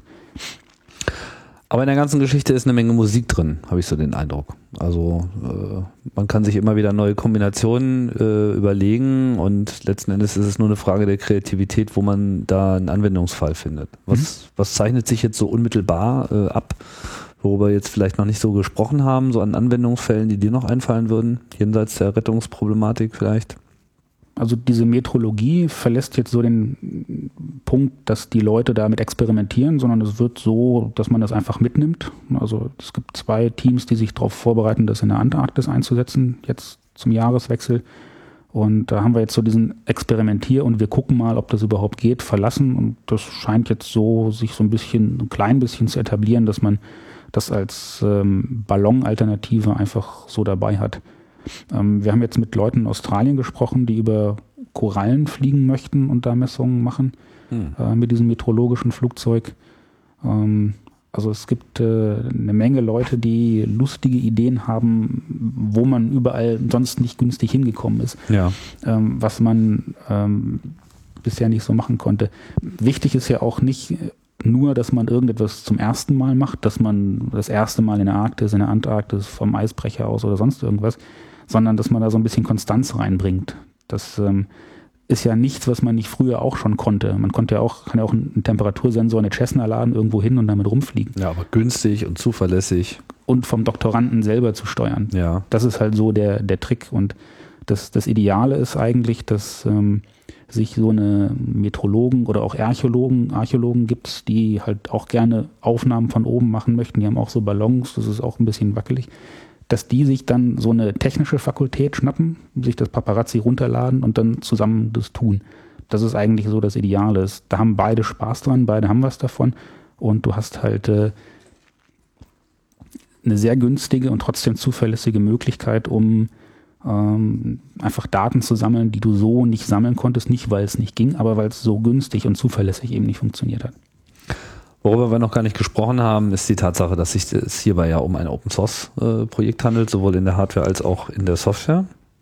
Richtig? Mhm, ja, das ist alles sowohl Hardware als auch Software als in, in GPL 2. Mhm. Das heißt, kann man nehmen, kann man verändern, kann man einsetzen, wie man möchte. Wenn genau. man Änderungen macht und man bringt sie in Umlauf, dann muss man auch den Source Code hinterher schmeißen. Das Übliche. Das heißt, es ist auch davon auszugehen, dass da eigentlich sich schon eine ganz beträchtliche Community drumherum entwickelt hat. Ich meine, wir haben jetzt irgendwie von drei Leuten gesprochen. Das sind deutlich mehr, die sich damit auseinandersetzen, oder? Es ist schwierig zu sagen, wie viel wirklich damit fliegen, aber ich denke, das sind so 500 bis 1000, die so ein System sich mal gebaut haben und damit arbeiten. Also es passiert immer wieder, dass man irgendwo mit jemandem spricht und dann sagt, hier, Paparazzi wäre doch auch was für euch. Und die dann sagen, ja, nee, das haben wir schon mal, das haben wir auch. Das ist super. Also es ist gibt verschiedene, es gibt so die Hobbyleute, aus dem Bereich kommt es ja ursprünglich. Also ganz am Anfang war das noch nicht an der Universität, sondern fand so als Hobbyprojekt statt. Ähm, ist dann in die Universität, an die, an die ENAC, ähm, École Nationale Navigation Civile, äh, reingegangen. Und das ist auch so das Home, der Home-Bereich, da wo so alles. Da ist auch die Homepage des Projektes, genau. paparazzi.enac.fr. Mhm.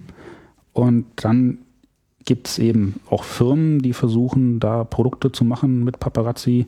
Mal offen, mal sagen sie das nicht so. Also Thales ist auch so eine Militärfirma aus, ein, aus Frankreich. Die haben das auch mal einfach so verwendet und als ihres verkauft. Die fanden wir nicht so toll. Mhm. Ähm, es gibt Firmen, es gibt Hobbyleute, es gibt Universitäten. Also es gibt äh, sehr viele, eine sehr breite Anwendung und Leute machen sehr unterschiedliche Sachen damit und das ist sehr stark konfigurierbar, was es für manche vielleicht schwierig macht, da einzusteigen. Also es gibt nicht so diese, diese eine Anwendung und so eine Anleitung im Internet, das stecke ich da dran und so und hier und da, sondern es ist so, so breit konfigurierbar für Quadcopter, für Flächenflugzeuge. Wir haben diese drei Hardware-Plattformen, die alle noch unterstützt werden. Mhm. Das macht das. Also es ist mehr so ein Werkzeugkasten für Autopiloten. Genau. Und solche, also, die es werden wollen auch so ein, so ein kompletter Baukasten, dass du nicht nur das Flugzeug fliegen kannst, sondern du hast auch ähm, den, die kompletten Tools dabei, um jetzt Messwerte zu verarbeiten.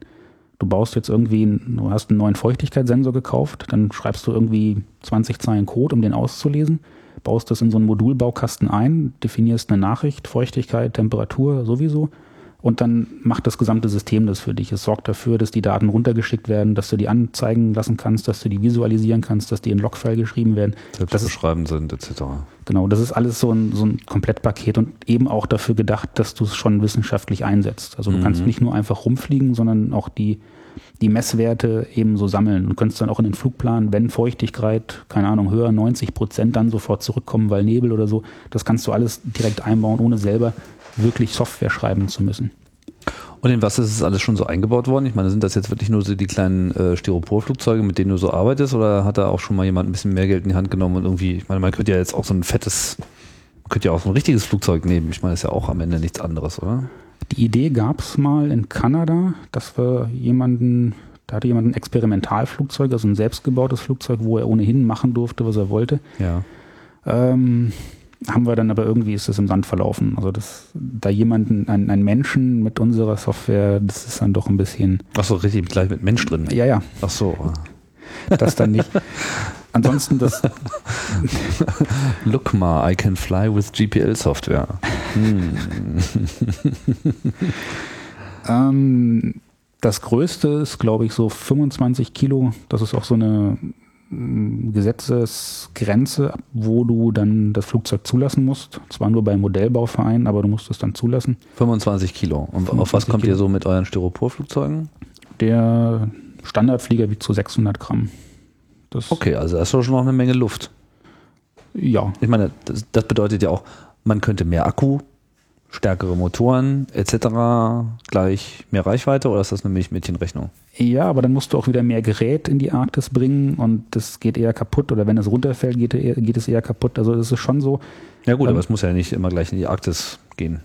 Ja, aber wenn du, also es kommt drauf an, was du machen möchtest. Diese 25 Kilo Flieger, die haben Infrarotkameras, um ähm, Grünflächen zu filmen und zu gucken, wie sich da das Gesträuch verändert. Das ändert sich dann im Infrarotbereich. Mhm. Ähm, da brauchst du halt so große Kameras, da muss das Flugzeug so schwer sein. Der Feuchtigkeitssensor, der wiegt irgendwie anderthalb Gramm und um den da hochzubringen, brauchst du keine 25 Kilo Flugzeug. Ja. Also du musst immer so gucken, was willst du machen, wo willst du Ja hin? gut, aber High-Res-Fotografie zum Beispiel, das ist, äh, wo man, sagen wir, auch ein äh, amtliches Objektiv dran haben will, also wo man wirklich viel Licht einfangen will, wo man eine hohe Auflösung hat, um einfach wirklich im Detail äh, zu beobachten. Das wäre kein Problem, da auch ein größeres Flugzeug, auch 25 Kilo Flugzeug zu nehmen. Mhm. Da, also es gibt diese Infrarotkamera. dann, ne? Aber das macht schon Bumm, ja. Gab es jetzt so noch nicht. Ja, die was ist dann so das Größte, was ihr so. Universität Stuttgart hat diese 25 Kilo ah, ja. äh, Flieger gebaut mit diesen verschiedenen Infrarotkameras. Ach so, okay. Und das war dann auch mit Paparazzi. Die ähm, kalibrieren ihre Satelliten damit. Also die bauen eigentlich Satelliten und die machen halt so Infrarotaufnahmen und das müssen sie halt irgendwie kalibrieren, weil sich das ah, verändert. Verstehe, und dann klar. fliegen sie mit ihrem Modellflugzeug. Das heißt, sie darüber. bilden quasi Referenzdaten und wenn der Satellit dann das gleiche äh, sieht, dann ist gut. Genau. Oder zumindest mhm. auf dieselbe Berechnung kommen. Ah, pfiffig. Auch eine interessante Anwendung. Hm. Und wo geht's jetzt hin? Was ist so, was sind so die Herausforderungen? Ich meine, alles fliegt. Ähm, das ist jetzt so das ist technisch schon so, so weit fertig, dass man jetzt gar keine äh, Wünsche mehr hat und mein Fledermauswunsch wird einfach ignoriert. ich finde das ja cool, wenn man das Ding wirklich einfach so mit Spackes in irgendwie so eine Felsspalte reinschmeißen kann und er ist einfach da wirklich in der Lage, da in Realtime äh, links, rechts und so, ja, sind wir schon wieder bei Star Wars, äh, diesmal bei Teil 1, du weißt schon, so, wo, wo man da irgendwie äh, ne, durch also für uns ist gerade so der, Gebiet fliegt. der Trick, das so in die Breite zu bringen. Dass wenn Leute auf uns zukommen, sagen, wir würden das auch gern machen, dass wir denen die Sensoren entsprechend anbinden, ähm, dass wir denen die Flugzeuge bauen, dass wir denen das beibiegen, dass wir vielleicht auch mal bei einer Mission dabei sind.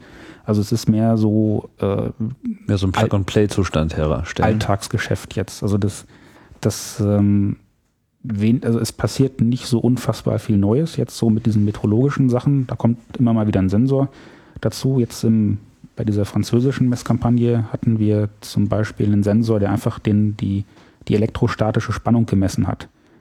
Also einfach ein Operationsverstärker, der sehr hochohmig ist, der einfach die Ladung misst. Dann wurde das Flugzeug in, in Alu eingepackt und dann kam irgendwo so ein Messingteil raus und dann wurde da die Ladung gemessen. Und dann sind wir damit ähm, in den blauen Himmel rausgeflogen und ähm, haben dann quasi indirekt oder haben indirekt über die Ladung messen können, wie viel Partikel in der Luft sind, weil die das Flugzeug dann doch aufladen, ne? so wie mit Luftballon auf, äh, Ja. auf Pullover reiben und konnten dann feststellen, wo in der Atmosphäre die Inversionsschicht ist, also wo die Temperatur dann wieder höher wurde, weil die ganzen Partikel darunter gefangen waren. Und das ist so, das macht Spaß. Wenn du so am Sommernachmittag am blauen Himmel hochguckst, denkst du, das ist ja total unspannend und dann fliegst du dann mit dem Flugzeug durch und siehst, dass da doch äh, ziemlich spannende Sachen passieren. Das ist so, so gerade der Trick, so die verschiedenen Sensoren reintun und mit den Leuten da Messungen zu machen. Aber so im Bereich äh, Flugsteuerung selber wird gerade gar nicht so viel geforscht. Mm, Es gibt ähm, eine Menge neuer Sensoren. So ein bisschen ein Problem sind Vibrationen. Du hast einen Beschleunigungssensor und auch Vibrationen sind Beschleunigungen und diese Vibrationssensoren sind ja letztlich auch wie Mikrofone, die nehmen das dann auch wahr. Ähm, da kannst du mechanisch ein bisschen was machen, das in Schaumstoff einpacken oder in äh, Silikonkissen oder irgendwie sowas. Aber wenn dir dann ein Stückchen Propeller abbricht oder so, hast du doch wieder heftige Vibrationen und möchtest dann, wenn du 15 Kilometer weg bist, vermeiden, dass das Flugzeug dann deswegen runterfällt. Und ähm, da gibt es noch Entwicklung zuzusehen, dass die Sensoren Also dass das Ding so ein bisschen Fehler, fehlertoleranter wird. Dass wenn Genau. genau. irgendwie ein Flügel, äh, wie ist denn das, wenn man jetzt so einen Flügel abknickt, kann ähm, er das ausgleichen? Ist die Software an der Stelle, also bei den, bei den, bei den Quadrocoptern ist das ja auch so, ne? Ist ein Propeller weg, dann ist die Software dann in der Lage, das vielleicht noch auszugleichen, zumindest bei diesen Achtfach-Dingern oder wie, wie, wie viele Propeller man eben auch äh, hat. Also wie viel kann man dem zusetzen, dass er sich noch hält? Ähm, also grundsätzlich mal der Quadcopter kann das noch ausgleichen, wenn er acht zum Beispiel hat und einer ausfällt. Aber wenn jetzt in der Sensorik oder in der elektrischen Versorgung irgendwas ausfällt, dann fällt er runter. Das macht der Flächenflieger ja erstmal nicht. Der, wenn da der Strom Ja. ausfällt, dann segelt er erstmal weiter. Das macht es häufig einfacher, wenn man Genehmigungen einholen muss. Wir haben Ende letzten Jahres oder im Herbst letzten Jahres ähm, mal probiert, ob wir das hinbekommen, dass wir ein Stückchen Tragfläche abwerfen und den Autopiloten darauf trainieren, dass er dann trotzdem noch weiterfliegt. Da gibt es auch ein, ein, Video von. Da haben wir einfach ein Drittel von der Fläche so mechanisch abwerfbar gemacht, dass der äh, das wirklich rauswirft. Und dann war das ein zweimotoriges Flugzeug. Und dann schaltet er auch noch den Motor auf der Seite aus. Also wir simulieren nicht nur die abgefallene Tragfläche, sondern auch noch einen Ausfall des Motors. Und in manuell kannst du das Flugzeug dann eigentlich gar nicht mehr fliegen. Also selbst unser bester Pilot hatte dann arge Schwierigkeiten, ein so unsymmetrisch gewordenes Flugzeug überhaupt noch äh, in der Luft zu halten. Und ähm, der Autopilot hat das eigentlich ohne Probleme hinbekommen. Wir hatten das sogar ähm, im Sommer dann in Frankreich, waren wir auf so einem normalen Modellflugplatz zusammen mit den Leuten von ENAC oder so, die Paparazzi-Leute. Und da kam so ein Junge auf uns zu und meinte, oh, ich bin gerade neu reingeflogen und tut mir leid. Und wir guckten so hoch und das Flugzeug flog da so seine Kreise. Und wir so, nö, nö, ist schon okay, ist schon okay, ist nichts passiert. Und dann landete der Junge und kam dann mit seinem Flugzeug und das war so ein weißes Glasfaserflugzeug, wo überall so rote Striemen drauf waren. Und ich, doch, ich bin wirklich in euch reingeflogen. Ja, okay, ja, wir können ja mal landen, können ja mal gucken. Also sind wir so zur Landung und dann hat Christian dann den Hebel umgelegt, um das in Auto 1, also diese stabilisierte, und da ging das schon kaum nicht. Und dann in manuell noch viel weniger. Und dann haben wir es so gerade hingekriegt, das Flugzeug dann in diesem automatischen Modus zu landen. Und dann sah man, dass der Junge da auf der anderen Seite, also da, wo man es nicht abgeworfen hat, zwischen Tragfläche und der Steuerfläche reingeschlagen ist und das Querruder ist also hochgeklappt und das ist also war komplett zerstört. Aber der Autopilot hat das komplett ausgeglichen und ist einfach seine Kreise geflogen. Okay. Also es ist extrem resistent. Man kann es resistent machen. Also das ist zusätzliche Regelung und ähm, er versucht dann nochmal zu bestimmen, wie sehr er wohl aus der Null rausgebracht wurde und das zu korrigieren. Ähm, mit dieser Software fliegen wir aber normalerweise nicht, weil das wieder Instabilitäten regelungstechnischer Art mit Ja. reinbringt, die wir im normalen Flug nicht so wollen. Und ähm, wie ist das so mit den Sensoren? Wie zuverlässig sind die Sensoren? Wäre es nicht auch vorstellbar, dass man jetzt für, wenn Messungen jetzt mal wirklich, wirklich wichtig sind? Ich meine, eigentlich sind alle Messungen wichtig, aber wenn man eben da auch an der Stelle fehlertolerant sein will, dass man irgendwie alles doppelt auslegt, etc., wird das gemacht?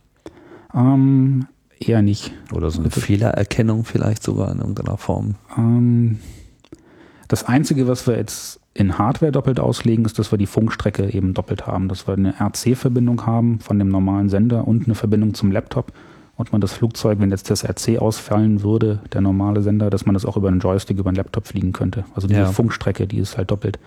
Ansonsten ist so die Idee, dass die Hardware nur einmal da ist, weil alles, was nicht an Bord ist, kann auch keinem auf den Kopf fallen. Und die Sicherheit, die du zusätzlich gewinnst, indem du jetzt einen zweiten GPS einbaust oder sowas, die ist viel geringer als den Aufwand rauszufinden, wer macht hier eigentlich gerade Unsinn oder das Zusatzgewicht, was du da drin hast. Ähm, du hast in Software vielleicht an der einen oder anderen Stelle nochmal so eine Plau Plausibilitätsprüfung, um zu gucken, ob das, was ich da gerade messe, auch, auch Sinn macht.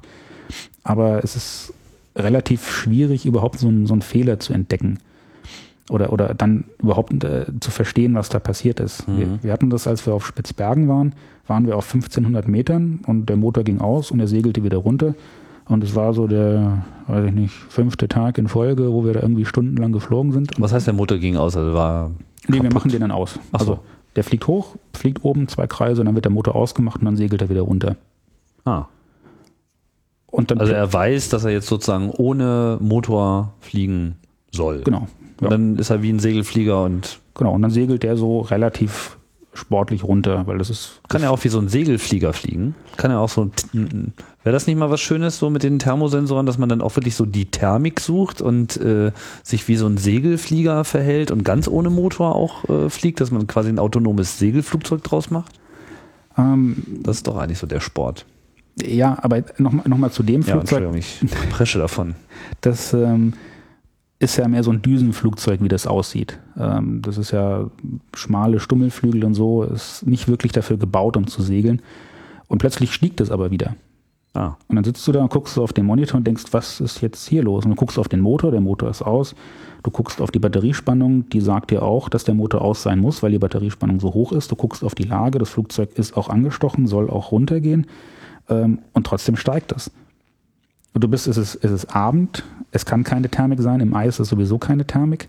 Ähm, es ist ein bisschen Wind und äh, äh, du verstehst das nicht mehr. Und das hast du halt hin und wieder mal, dass irgendwas passiert, was du überhaupt nicht verstehst, was deine Software macht oder deine Hardware. Oder in dem Fall war das halt so, dass der Wind über die, über die Berge da in Spitzbergen drüber gepustet hat, unten aufgedotzt ist und wieder hochging und so eine Mountain Wave gebildet hat. Föhn-Effekt. Was ist das Föhn? Ich weiß nicht. Föhn ist, wenn es dann runterkommt und warm wird, glaube ich. Aber Ja. da dotzt es wirklich auf und, und geht wieder hoch. Und Okay. du hast dann da so einen sehr lokalen Aufwind und dann ist unser Flugzeug da gesurft.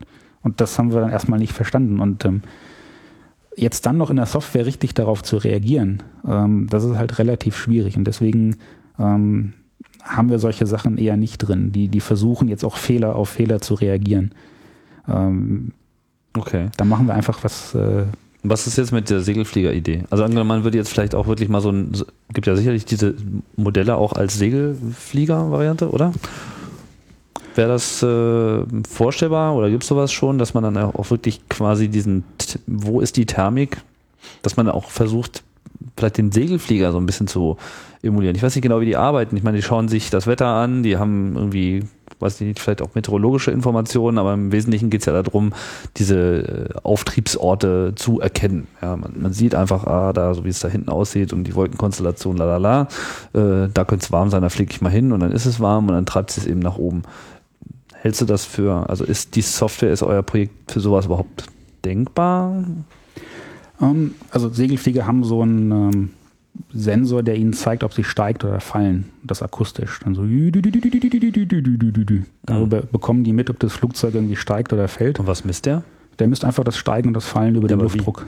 Luftdruck, okay. Luftdruck oder vielleicht GPS, aber ich meine, das wäre einfach Luftdruck. Früher waren das so Druckdosen. Habt ihr auch einen Luftdruck, Luftdrucksensor? Wir haben auch einen Luftdrucksensor. Wir haben, bekommen das aber auch über das GPS. Wir Ja, okay, gut. Mhm. können das feststellen. Wir sind im Sommer auf der Wasserkuppe geflogen. Das ist so ein Modellbau Eldorado, ähm, wo viele Modellflieger dann da auch in der Thermik fliegen. Mhm. Und da haben wir das mal probiert, mit einem kleinen Segelflugzeug auch Thermik zu finden. Und das sieht man dann auch. Also wir sind einen großen Kreis geflogen und dann hast du gesehen, dass da an der Stelle ging es immer hoch und an der anderen ging es immer wieder runter. Das Problem ist dann eher, dass das Flugzeug autonom nicht so kleine Kreise fliegen kann, ähm, dass du in diesen, in diesen Thermikschläuchen wirklich aufsteigen kannst. Ne? Also die, die Thermikschläuche sind dann an der Stelle nicht so groß gewesen, dass wir da überhaupt, ein, also der kleinste Kreis, den wir mit dem Flugzeug fliegen konnten, das waren so 40, 50 Meter Radius. Und diese Blase war einfach kleiner als das. Das heißt, du konntest da nicht so richtig einkreisen, um dann da hochzugehen. Aber grundsätzlich ähm, Ja, aber ich meine, da wo, Könnte die wo jetzt ein richtiger Segelflieger hochgeht, das sind ja auch größere Thermiken. Ja, aber oder? die gehen auch ganz schön. Ich weiß nicht, wie groß die, wie, wie groß die sonst sind, sonst sind oder äh, ob die ne- vielleicht größer werden nach oben hin. Also wir haben das mal so ausprobiert, es schien zu funktionieren, aber wir haben da jetzt nicht wirklich Energie reingesteckt. Okay, aber machen. Uncharted Territory. Immerhin. es, es gibt Leute im Netz, die, die das versuchen, die sich das angucken und ähm, versuchen Software zu schreiben, dass du erstmal so eine Map machst, wo geht's wie hoch und dann fliegst du dahin und nutzt das auch. Solarantrieb?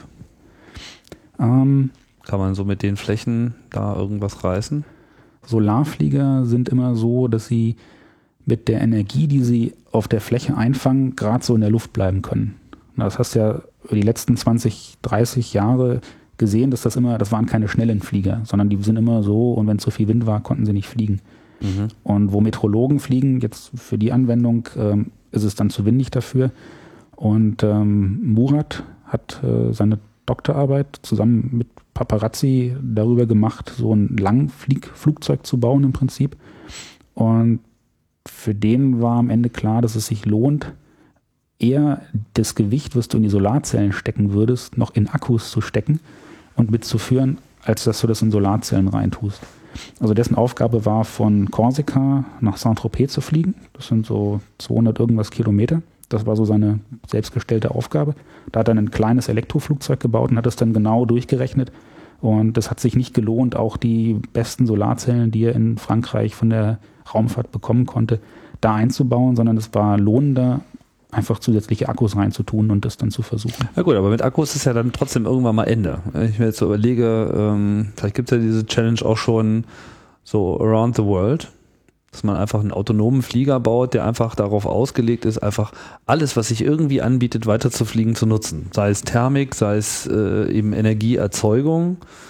Ähm, ich bin total maximal leicht. Ja, es geht jetzt auch nicht darum, äh, er soll einfach nur fliegen. Er muss sonst irgendwie gar nichts äh, tun.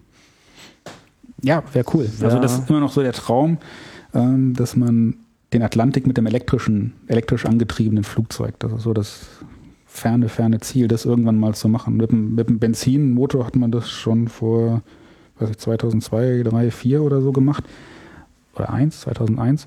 Und ähm, das mit einem elektrischen Flieger hinzukriegen, das wäre Wie weit kommen denn diese Segelflieger? Ich meine, wenn die, die Profis, die legen ja auch schon beträchtliche Strecken zurück. ja, da kannst du einige tausend Kilometer, ist glaube ich so ein Dreiecksflug, so einmal quer durch Europa. Da hast du dann, also einmal das Problem Atlantik, da hast du keine Thermik. Über dem Wasser ist alles gleich, da geht's nicht hoch. okay. Mhm. Ähm, und Langstrecke zu fliegen, hast du das Problem, dass du die Genehmigung dafür brauchst. Und das ist in Europa schwierig, auch in den USA äh, relativ schwierig. Das geht gut in der Antarktis oder vielleicht, wenn man die Verbindung hat auf Island oder auch in äh, Spitzbergen. Aber jetzt so einen richtig langen Flug zu machen, ähm, von Korsika zum Festland, das klappt da auch nur, weil man da sich kennt. Und in Frankreich ist das vielleicht auch nochmal ein bisschen einfacher, wenn man sich da als Universität und so äh, das dann mal machen möchte. Aber das Haupthindernis ist heutzutage, dass du es nicht erlaubt bekommst, das zu tun. Wie ist denn so, ich meine, jetzt, wir haben ja jetzt schon mit dem Terroristen im roten T-Shirt äh, eingestiegen und so, dieses etwas ähm, merkwürdige Verhältnis zu militärischer Anwendung. Ähm, wenn man sich mit sowas beschäftigt, äh, klopft The Dark Side of the Force da äh, häufiger mal an. Meine, könnte mir ja schon so diverse Szenarien vorstellen, auch jetzt so jenseits von Militär und Überwachung. Äh, You will help me build aircraft. Äh, ja, so irgendwie so in Mexiko gibt es ja sicherlich auch äh, interessante Nachfragen nach Drohnen. Ist das irgendwie ein Ähm. Thema auch? Redet man da in der Community drüber? Gibt es da einen Kodex oder das übertreibe ich jetzt einfach nur? Mach Panik. Ja, also ich glaube, die machen eher in U-Booten als in Flugzeugen. Hm. Ähm, so The Dark Side, ähm, es, es gibt dann auch immer äh, Leute aus, äh, aus der Axis of Evil, die dann da auf den Konferenzen auch rumlaufen. Ähm, einmal hat jemand, ist jemand rumgegangen und hat gefragt nach den Spannweiten und hat dann aus dem Mittelwert den, die ideale Spannweite eines Flugzeugs berechnet. Mm, wenn das auf so einer Ebene stattfindet, dann ähm, ja, also eigentlich nicht. Und äh, der, der Schutz wäre ja dann auch einfach zu sagen, hier, da ist Open Source, mach doch. Ja. Ne? Und ich glaube, ich glaube, das brauchen aber auch die nicht. Also äh, ich glaube, damals war das bei, bei Saddam Hussein, die hatten auch so Modellflugzeuge, haben da auch irgendwie, gab es auch mal so Bilder. Äh, Im Iran äh, gibt es Flugzeuge, wenn, wenn man das mal, wenn man in dem Bereich mal bleiben möchte.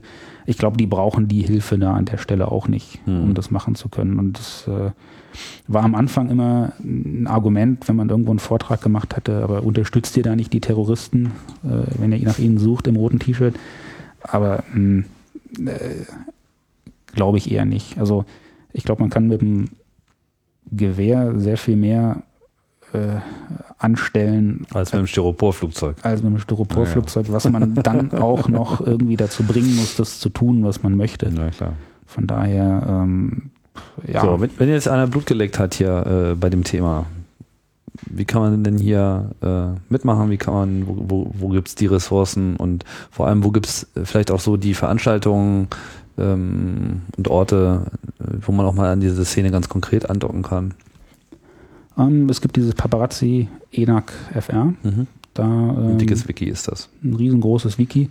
Leider ein bisschen zerstreut. Also wenn da jemand mal Muße hätte, das alles mal ein bisschen zusammenzuführen, Mhm. wäre das sicherlich auch von Vorteil. Da gibt es irgendwo ein Git, da ist die ganze Software drin. Wir haben so einen, einen Haupt-Git, wo die ganze, ganze Repository, wo die ganze Software drin steckt.